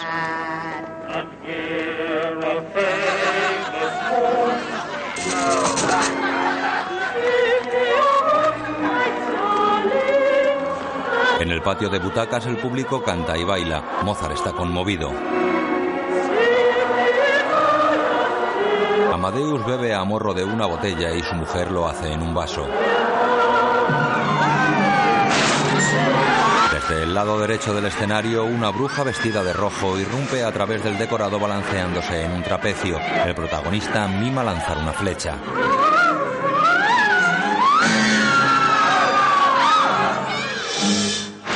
Varios enanos se descuelgan desde el techo, surgen por el suelo y a través de las paredes. Los niños aplauden y todos bailan.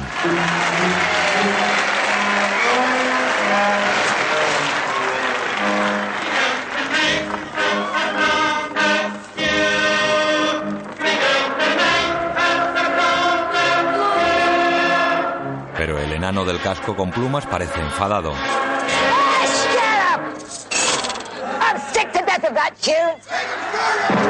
El héroe lo golpea. Parece que la pelea es inevitable.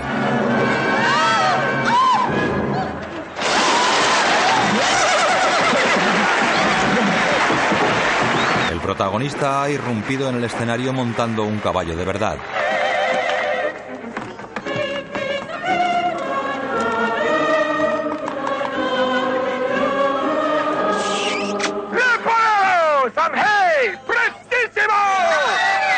Llegado la hora de alimentar el caballo de los payasos. Le meten un puñado de paja por el hocico y todos esperan expectantes la digestión.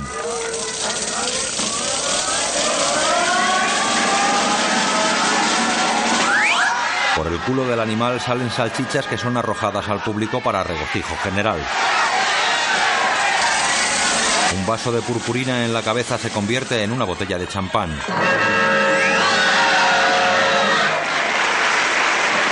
El protagonista se encarga de mojar a todo el mundo con champán mientras otro actor mete un huevo en la boca del caballo, expectación de los niños.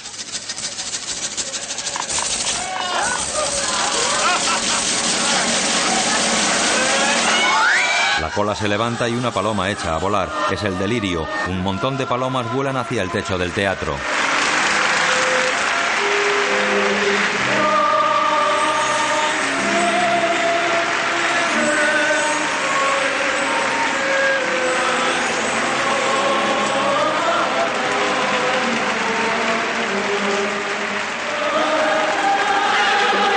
Actores y público cantan la canción final.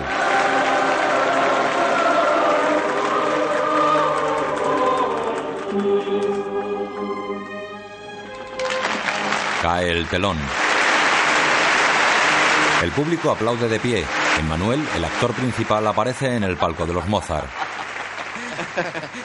¿Qué os ha parecido? Algo sensacional. Gustará hasta a los niños. Ha sido divertido, ¿eh? ¡Oh! Me encanta el caballo. El siguiente número ha comenzado. Es un coro folclórico que hace percusión con palos. Emmanuel da un largo trago a la botella. Ese caballo me costó una fortuna, pero lo valía. Si se hubiera estrenado Don Juan aquí, habríais tenido un gran éxito. Este es vuestro sitio y no esa corte de afectados. Haríais lo que se os antojara. Cuanto más fantástico, mejor. Es lo que el pueblo pide, fantasía.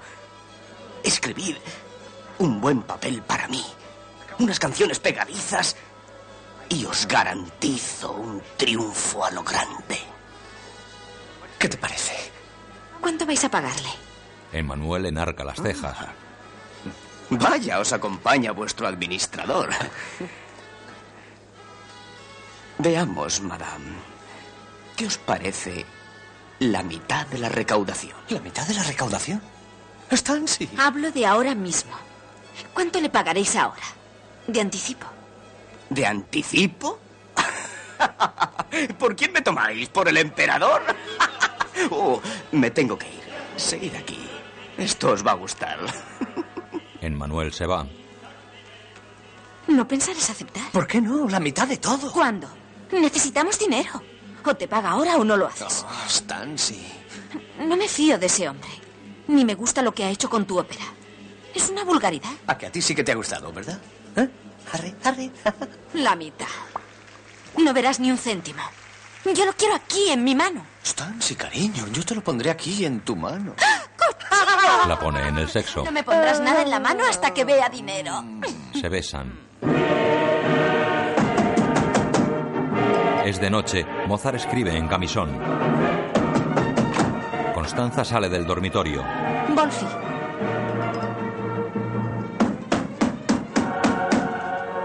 ¡Wolfi! Levanta la vista.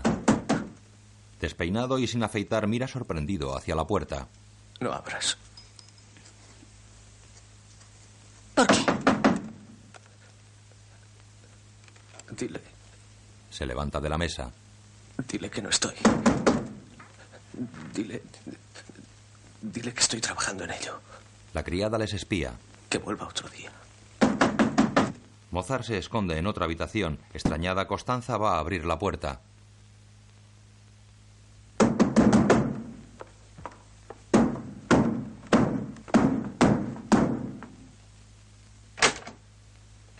¿Interrumpo el idilio? No. Bien. Es Emmanuel. ¿Y nuestro amigo? Ha salido.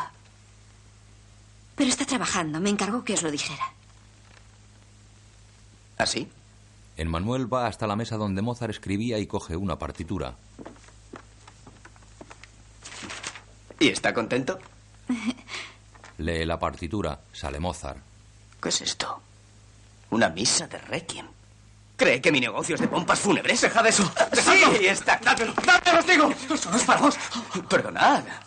Perdonad. ¿Y lo que os encargué? ¿Está acabado? ¿El qué? ¿El vodevil? ¿Qué va a ser? Sí. ¿Puedo verlo? No, ¿Por qué no? porque no hay nada que ver. Emmanuel lo mira enfadado y se sienta frente a él. Oíd. Os pregunté si podríamos empezar a ensayar la semana que viene y dijisteis que sí. ¿Y podremos? Dejadme verlo. ¿Dónde está? Aquí. Se señala su cabeza. La obra está en mi mollera. Lo otro es garabatear. Garabatear, garabatear, garabatear, garabatear. Emmanuel lo agarra por las solapas. ¿Tomáis algo? ¡Oíd, payaso! ¿Sabéis a cuánta gente he contratado? ¿Sabéis cuánta gente depende de vos? ¡Dejadle en paz! Yo pago a todo el mundo, ¿os dais cuenta? ¡Hace lo que puede! Estoy pagando por esperaros ¡Hace a vos. ¡Es ridículo! ¿Sabéis lo que es ridículo? Vuestro libreto, eso sí que es ridículo. Oh. Solo un idiota pediría a Wolfi que trabajara en eso. Amadeus la abraza. ¿Serpientes de cuatro metros? ¿Flautas mágicas? Señora, hay que ir inteligente componiendo un requiem. Dinero. Mucho dinero. Ella le acaricia protectora. Estáis loca. Está loca, Wolfi. ¿Ah, sí? Wolfi, escríbela. Escribe mi obra en papel. En papel. Teniéndola en la cabeza no nos servirá. El demonio. Tu misa de requiem. Casa de Salieri. Calmaos. Calma, por favor. ¿Qué os pasa? No quiero trabajar allí más. ¿Por qué? ¿Qué ha pasado? Aquello es un infierno. Mozart me da miedo. Se emborracha y luego toma no sé qué medicina que le pone peor. ¿Trabaja? Me asusta, señor, os lo juro. Cuando habla dice muchas tonterías. ¿Trabaja o no trabaja?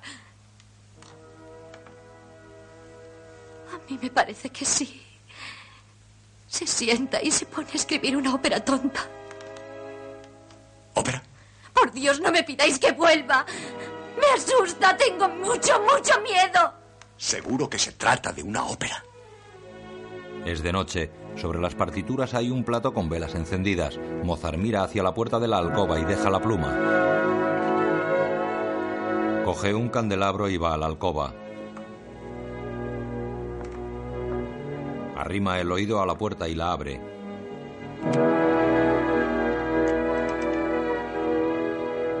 Asoma medio cuerpo en el interior y entra con sigilo. Constanza despierta y ve cómo Amadeus se acerca a la camita del niño, se sienta a su lado y lo besa con gran ternura.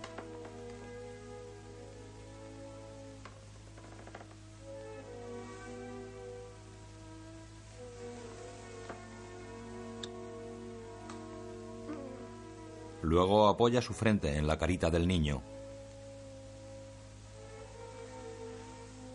Ocultando una gran sonrisa, Constanza se hace la dormida mientras Mozart sale de la habitación.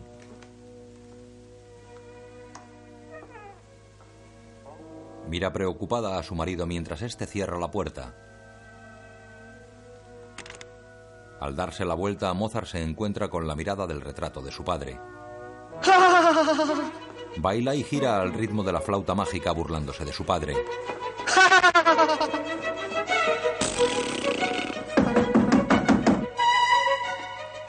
puerta.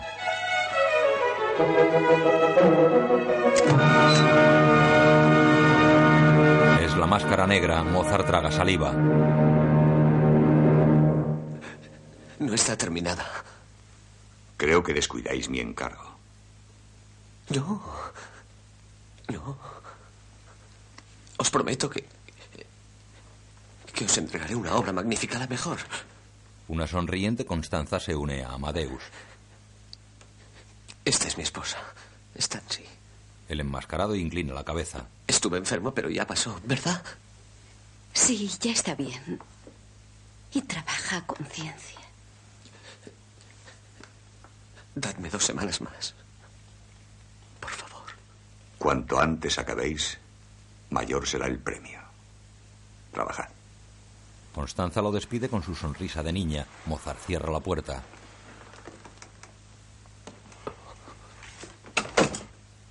Wolfi, Mozart se vuelve demudado y retorna a la mesa. acabarás volviéndote loco. Trabajas como un negro para un actor idiota que no te paga un céntimo. Y ese no es un fantasma. Es un hombre de verdad que anticipa dinero de verdad. Se sientan abatidos.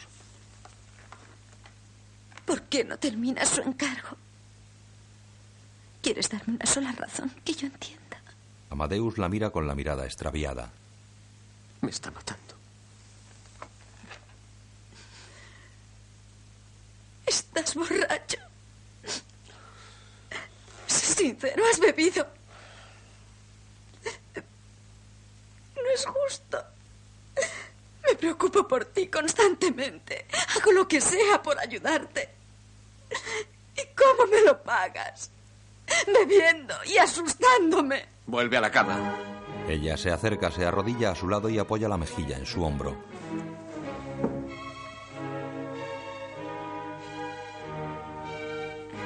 Por favor, no me eches. Déjame aquí. Me quedaré contigo.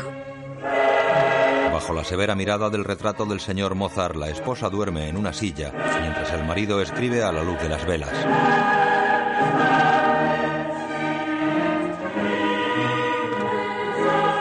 Mozart mira a Constanza dormida, deja la pluma, coge la botella de la mesa y caminando de puntillas coge su ropa de una silla junto a la puerta.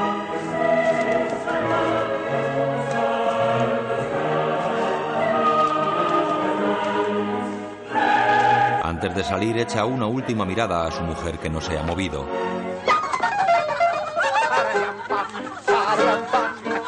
En una cabaña de troncos en medio del bosque nevado hay una gran juerga en la que corre el alcohol. Las chicas bailan con poca ropa y el fuego arde en la chimenea. Mozart toca el piano.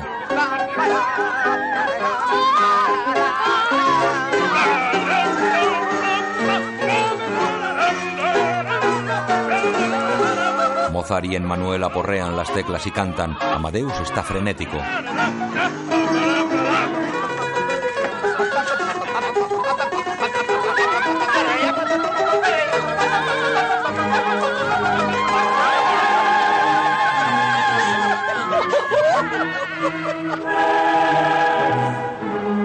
La mañana siguiente, Mozart avanza tambaleante por las nevadas calles con la capa colocada sobre el camisón.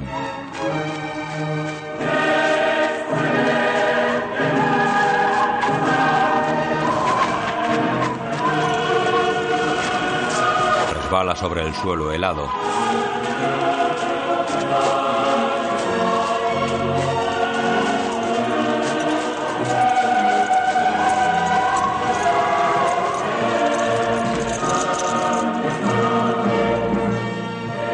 Entra en su casa.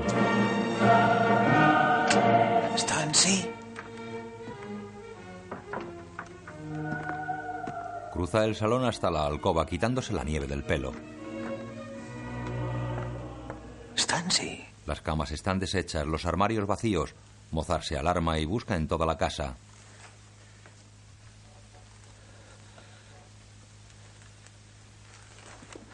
Stancy. Después, con la suegra. Stancy. Sí, fui yo y te juro que no me arrepiento. Vete, le dije, ahora mismo. Lárgate y llévate al niño. Aquí tienes el dinero. Vete a un balneario a recuperarte. Me horroricé. Sentí un escalofrío al ver a mi pobre hija. No daba crédito a lo que veía en mis ojos, pobrecita. Eres un monstruo. Para ti solo existes tú, tú y tu música. Se lo advertí. Búscate a un hombre, no a un niño. Si te casas con él, no tendrás ni orinal donde mear. ¡Egoísta! Eso es lo que tú eres. Ni más ni menos. Un egoísta. ¿Me oyes? Amadeus la ve gritar y le inspira el personaje La Reina de la Noche para su nueva ópera.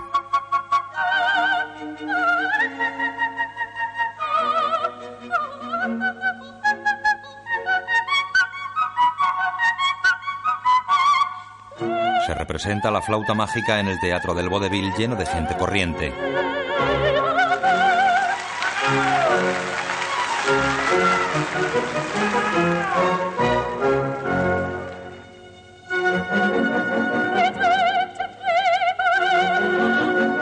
Palco solitario, Salieri asiste a la representación. Mozart tiene mal aspecto, está demacrado y parece cansado.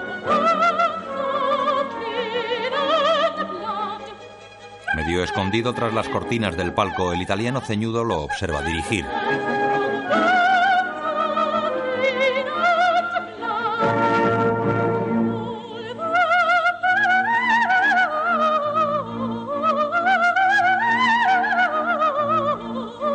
Tambalea y tiene que sujetarse a la barandilla que separa a la orquesta del público.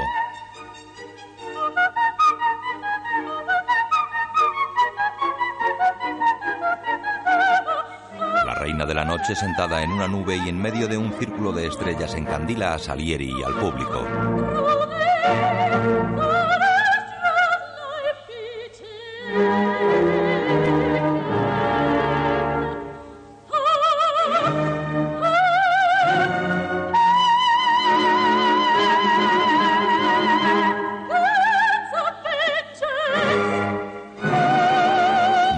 Casi cae. Salieri se preocupa, pero es sorprendido por los truenos y relámpagos del escenario.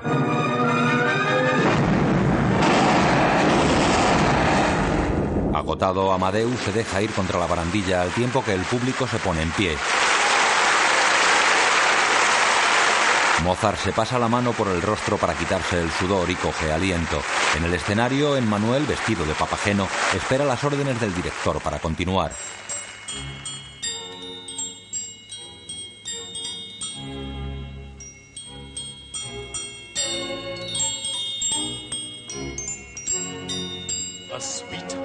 Sweetheart or a pretty little wife is Papageno's wish. A En este acto, Mozart toca el clavicordio en una orilla del foso mientras otro director conduce la orquesta. La música simula unas campanillas que el personaje tañe en la canción.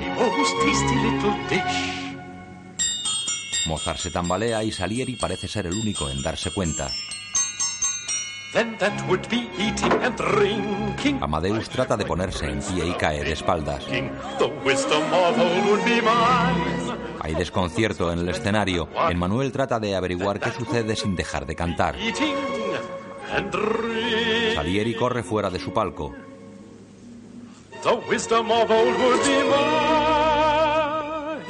El segundo director se sienta al clavicordio. Mozart es llevado inconsciente tras los bastidores. Salieri llega corriendo. Tratan de reanimarlo con cachetes. Levantadle. ¡Levantadle! Actores y tramoyistas siguen las órdenes de Salieri. Ven conmigo. Un hombre grande con Amadeus cargado al hombro sigue a Salieri fuera del teatro.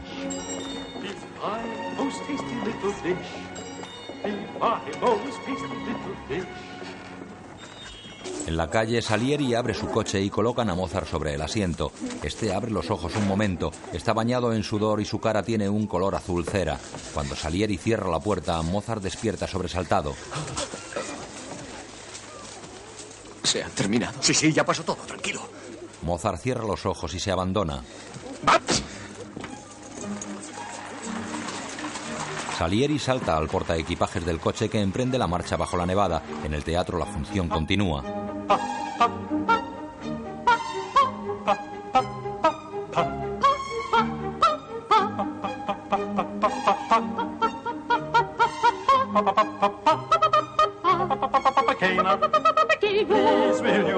Papageno y Papagena cantan enamorados vestidos de pollitos. En casa de Amadeus, Salieri abre la puerta con un farol en la mano y el cochero entra con Mozart desmayado en sus brazos. Lo deposita en la cama y trata de aflojarle el cuello. Fuera, fuera, fuera. Venga, venga. Salieri le da una propina y lo encamina a la salida. Mozart levanta la cabeza sin fuerzas y luego la deja caer.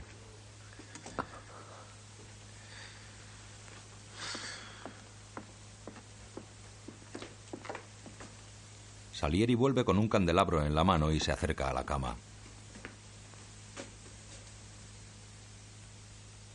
¿Y vuestra esposa? ¿Dónde está vuestra esposa? También está enferma. Se fue a un balneario.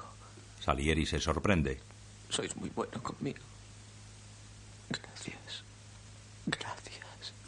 Por favor, por favor. No, no. Habéis venido a ver mi obra. Sois. Sois el único colega que asiste a mis estrenos.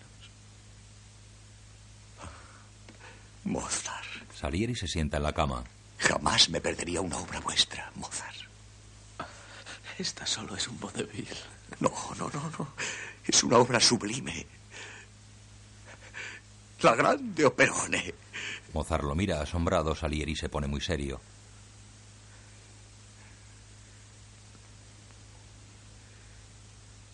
Con sinceridad. Sois el mejor compositor que conozco. Demacrado y aturdido, Mozart sonríe. ¿De verdad? Miran temerosos a la puerta. Es él. ¿Quién? Ese hombre. Otra vez. Decidle que se vaya. Decidle que, sigo trabajando en ello. No le dejéis entrar. No, no, esperad. Preguntadle si puede darme algún dinero. Convencedle de que si lo hace lo acabaré mucho antes. Salieri cierra la puerta y Mozart queda a oscuras. Va a abrir.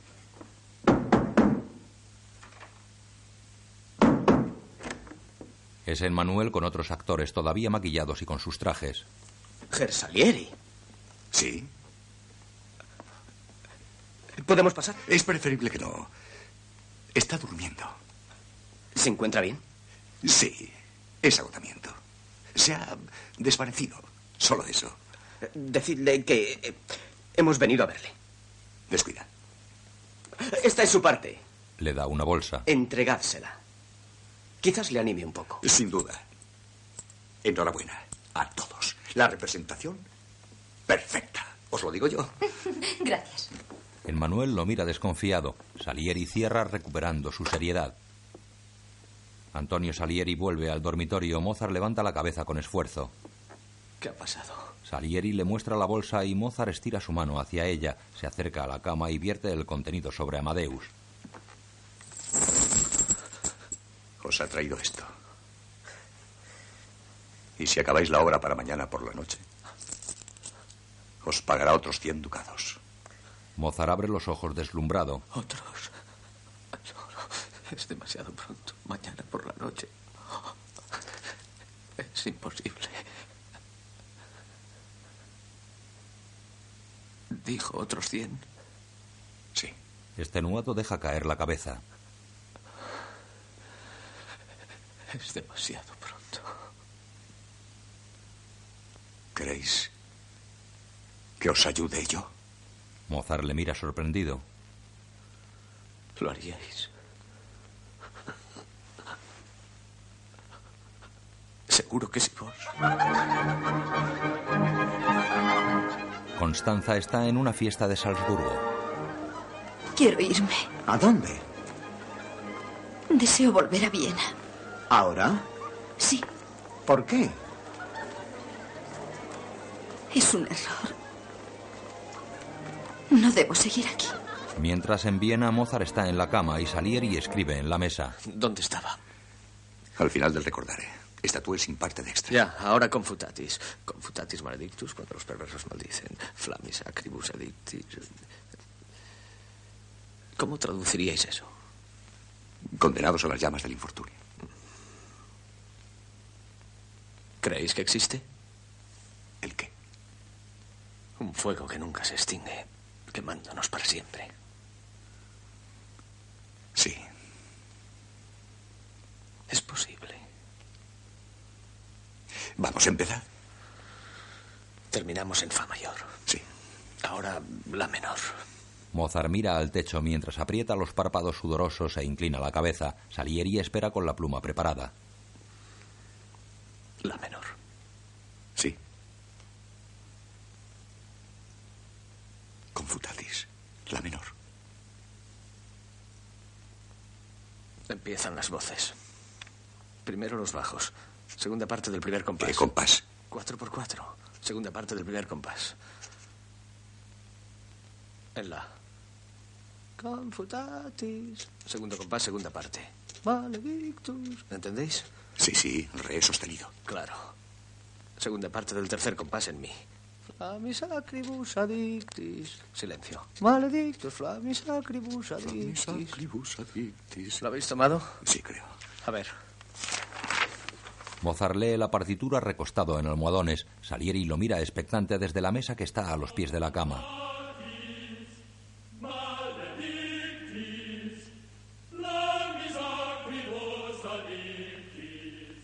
Mozart le devuelve la partitura. Bien. Bien. Ahora los tenores. Cuarta parte del primer compás en do. Confutatis. Segundo compás. Cuarta parte. Re. Maledi. ¿Lo cogéis? Sí, sí, continuad. Segunda parte del cuarto compás en fa. Flamis acribus addictis, flamis acribus addictis. Ahora la orquesta. Segundo fagot y trombones bajos con los bajos. Idénticas notas y ritmo. Primer fagot y trombones con los tenores.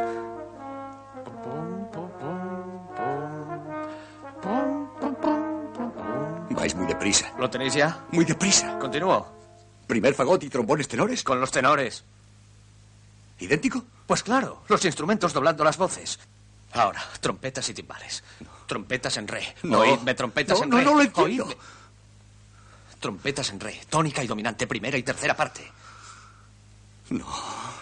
Va bien con la armonía. Mozart gesticula como si estuviera enfrente de la orquesta. Salieri escribe. Sí, sí. Sí.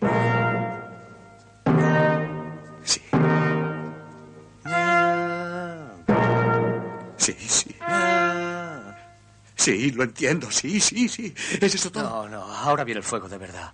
La cuerda al unísono. Ostinato en la. Así. Los compases siguientes increciendo. Sí. ¿Lo habéis cogido? Sí, sí, sí, sí. Mostrádmelo.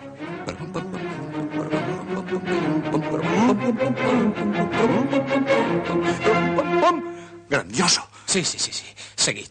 Bócame. Salieri cambia de hoja. Sotoboche. Eh, ¿Escribiste eso, Sotoboche? Sí, sí, sí, sí. Pianísimo. Bócame cum Pianísimo. Sí. Llamadme entre los elegidos. Do mayor. Las sopranos y contraltos en terceras. Altos en do. Sopranos por encima.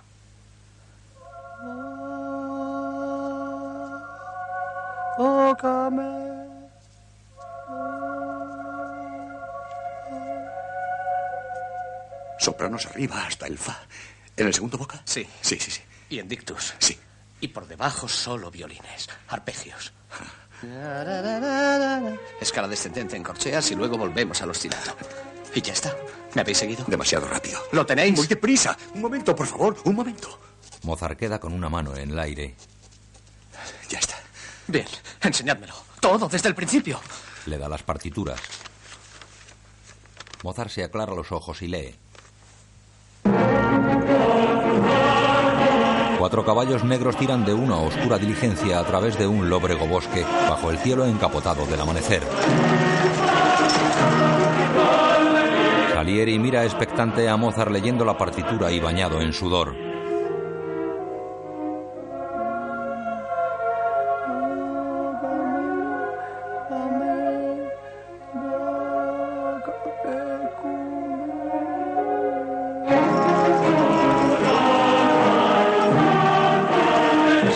Trata de seguir el ritmo febril del alucinado Mozart.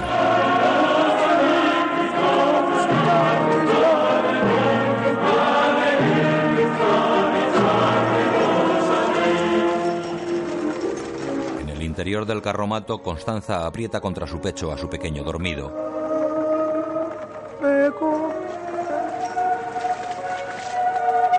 El carruaje cruza la puerta de la ciudad. Mozart canta recostado sobre el cabecero, sudoroso y con los ojos cerrados.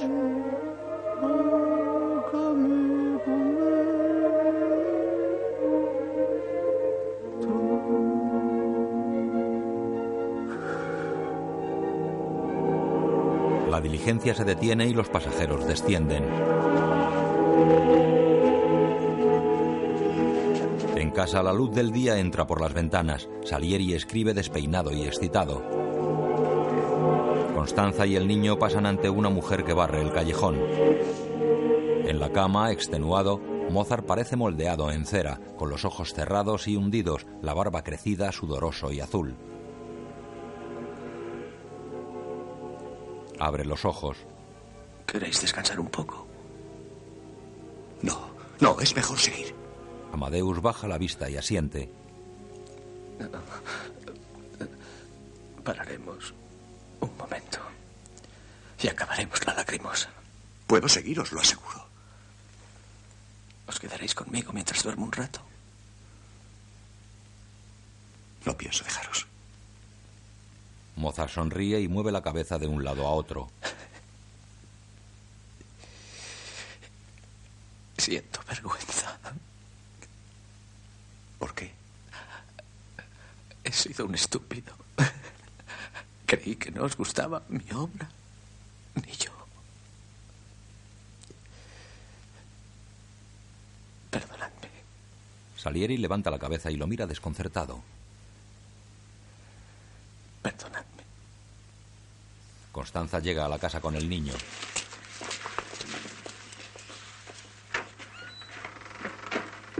Un porteador entra las maletas. Ella le da una propina y él se va.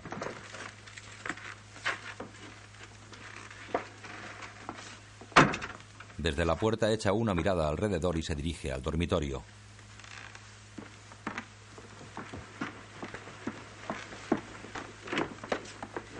Entra, ve a Mozart dormido en la cama y sonríe. Ve a Salieri acurrucado en la camita del niño, frunce el ceño y se dirige hacia él. El pequeño se queda mirando desde el umbral. Se inclina sobre él y le toca en un hombro. Al darse la vuelta para mirar, Salieri cae del pequeño lecho. Ella retrocede extrañada y Salieri se pone en pie turbado. ¿Qué estáis haciendo aquí? Vuestro esposo se puso enfermo y le acompañé. Nada más. ¿Por qué vos? Muy fácil, madame. Estaba cerca. Constanza lo mira de arriba a abajo. Os lo agradezco mucho, ya podéis iros. Él niega. Me necesita, señora. Ni él os necesita. Ni yo quiero veros aquí. Marchaos. Ha dicho que me quede. Y yo os pido que... El niño coge unas monedas de las manos de Mozart. Este despierta y trata de acariciarlo, pero el chico está distraído con las monedas caídas en el suelo. Constanza va hasta la cabecera. Wolfie. La mujer le coge la cabeza tiernamente y se la acomoda en la almohada. Wolfie. He vuelto. Se abraza a él y le habla al oído. Te he echado tanto de menos. El niño los mira. Si tú me demostraras que también me necesitas.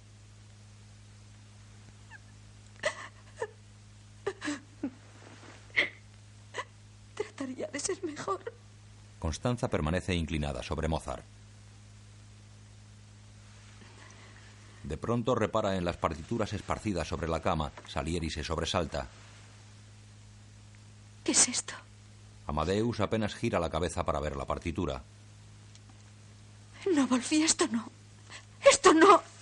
Ella recoge las hojas ante la mirada alarmada de Salieri. No volverás a trabajar en esto nunca más. Lo decido yo. Camino al mueble del rincón lee una hoja, se detiene. Esto no lo ha escrito él. Es mío. He estado ayudándole. Las guarda en la vitrina. Pues no va a trabajar en esto nunca más. Le pone enfermo. Salieri se acerca a la vitrina con el gesto torcido. Adiós. Se vuelve a ella con los ojos destilando odio. Siento no tener criados que os acompañen a la puerta, Gersalieri. Por favor, respetad mi deseo y marchaos. Madame, yo respetaré esto. Se miran desafiantes. Entonces ella se vuelve. Wolfie. Wolfie. Va hasta Mozart y se arrodilla junto a él.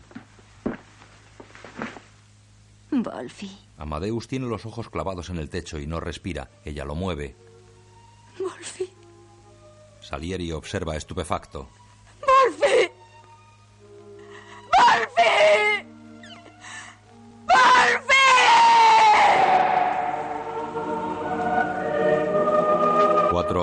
Camisones negros llevan una modesta caja de madera ennegrecida desde el interior de la iglesia hasta un humilde carromato fúnebre.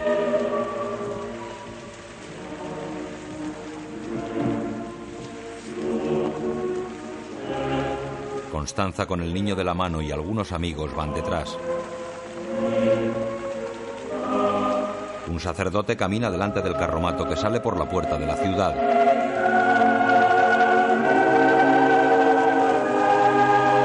Acompañantes se quedan guarecidos de la lluvia bajo el arco de la entrada, mirando al carro que se aleja solitario.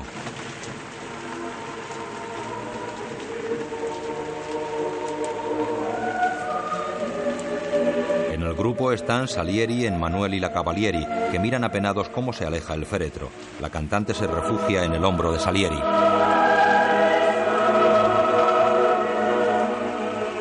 Constanza es consolada por su madre y luego acaricia la mejilla de su hijo.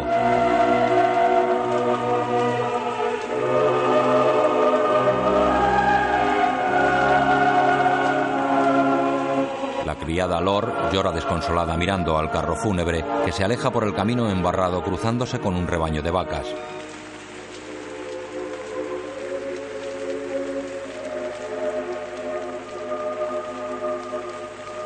Cuando el carromato hubo desaparecido tras la lluvia, los amigos y parientes de Mozart vuelven a la ciudad.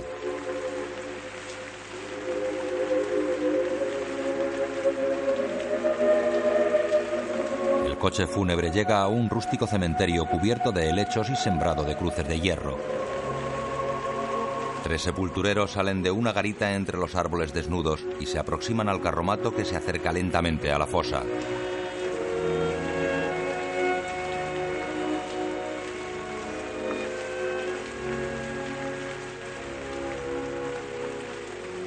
Cura desciende del coche. Los tres sepultureros descargan la caja y se aproximan al borde de una gran fosa colectiva.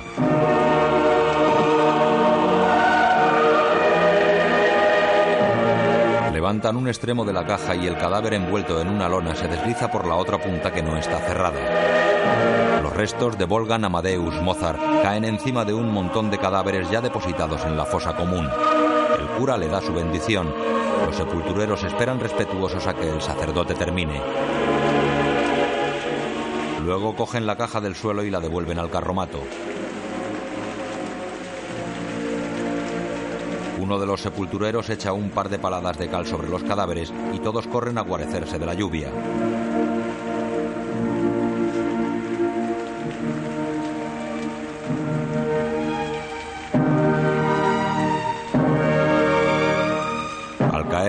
Forma una nube blanca que permanece flotando sobre los cadáveres.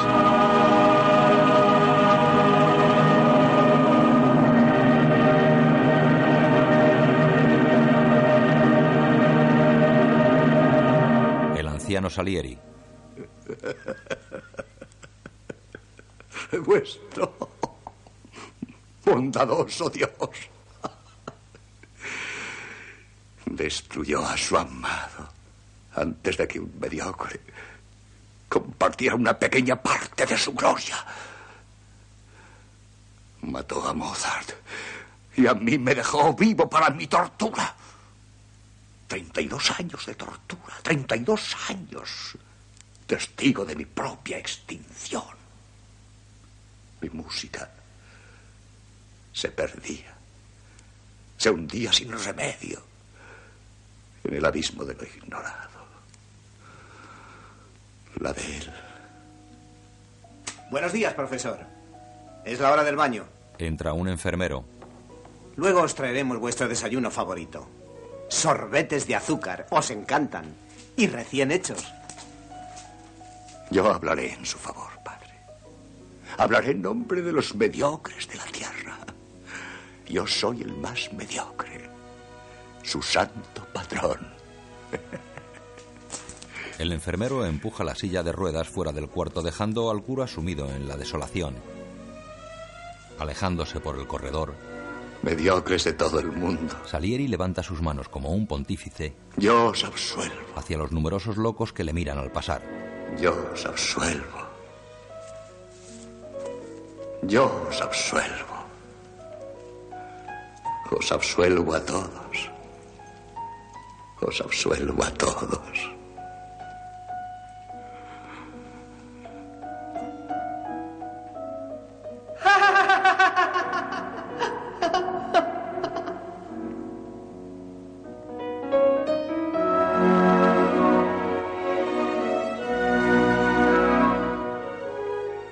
Antonio Salieri, F. Murray Abraham. Wolfgang Amadeus Mozart, Tom Jules. Constanza Mozart, Elizabeth Birrich. Emanuel, Simon Callow. Leopold Mozart, Roy Doutris. Caterina Cavalieri, Christine Ibersoul. Emperador José II, Jeffrey Jans. Conde Orsini Rosenberg, Charles Kay. Comendatore, Kenny Baker. Frau Weber, Barbara Brain. Padre Vogler, Richard Frank. Maestro de capilla Bonno, Patrick Jans. Arzobispo Coloredo, Nicholas Kepros. Barón Van Swieten, Jonathan Moore. Lord, Cynthia Nixon.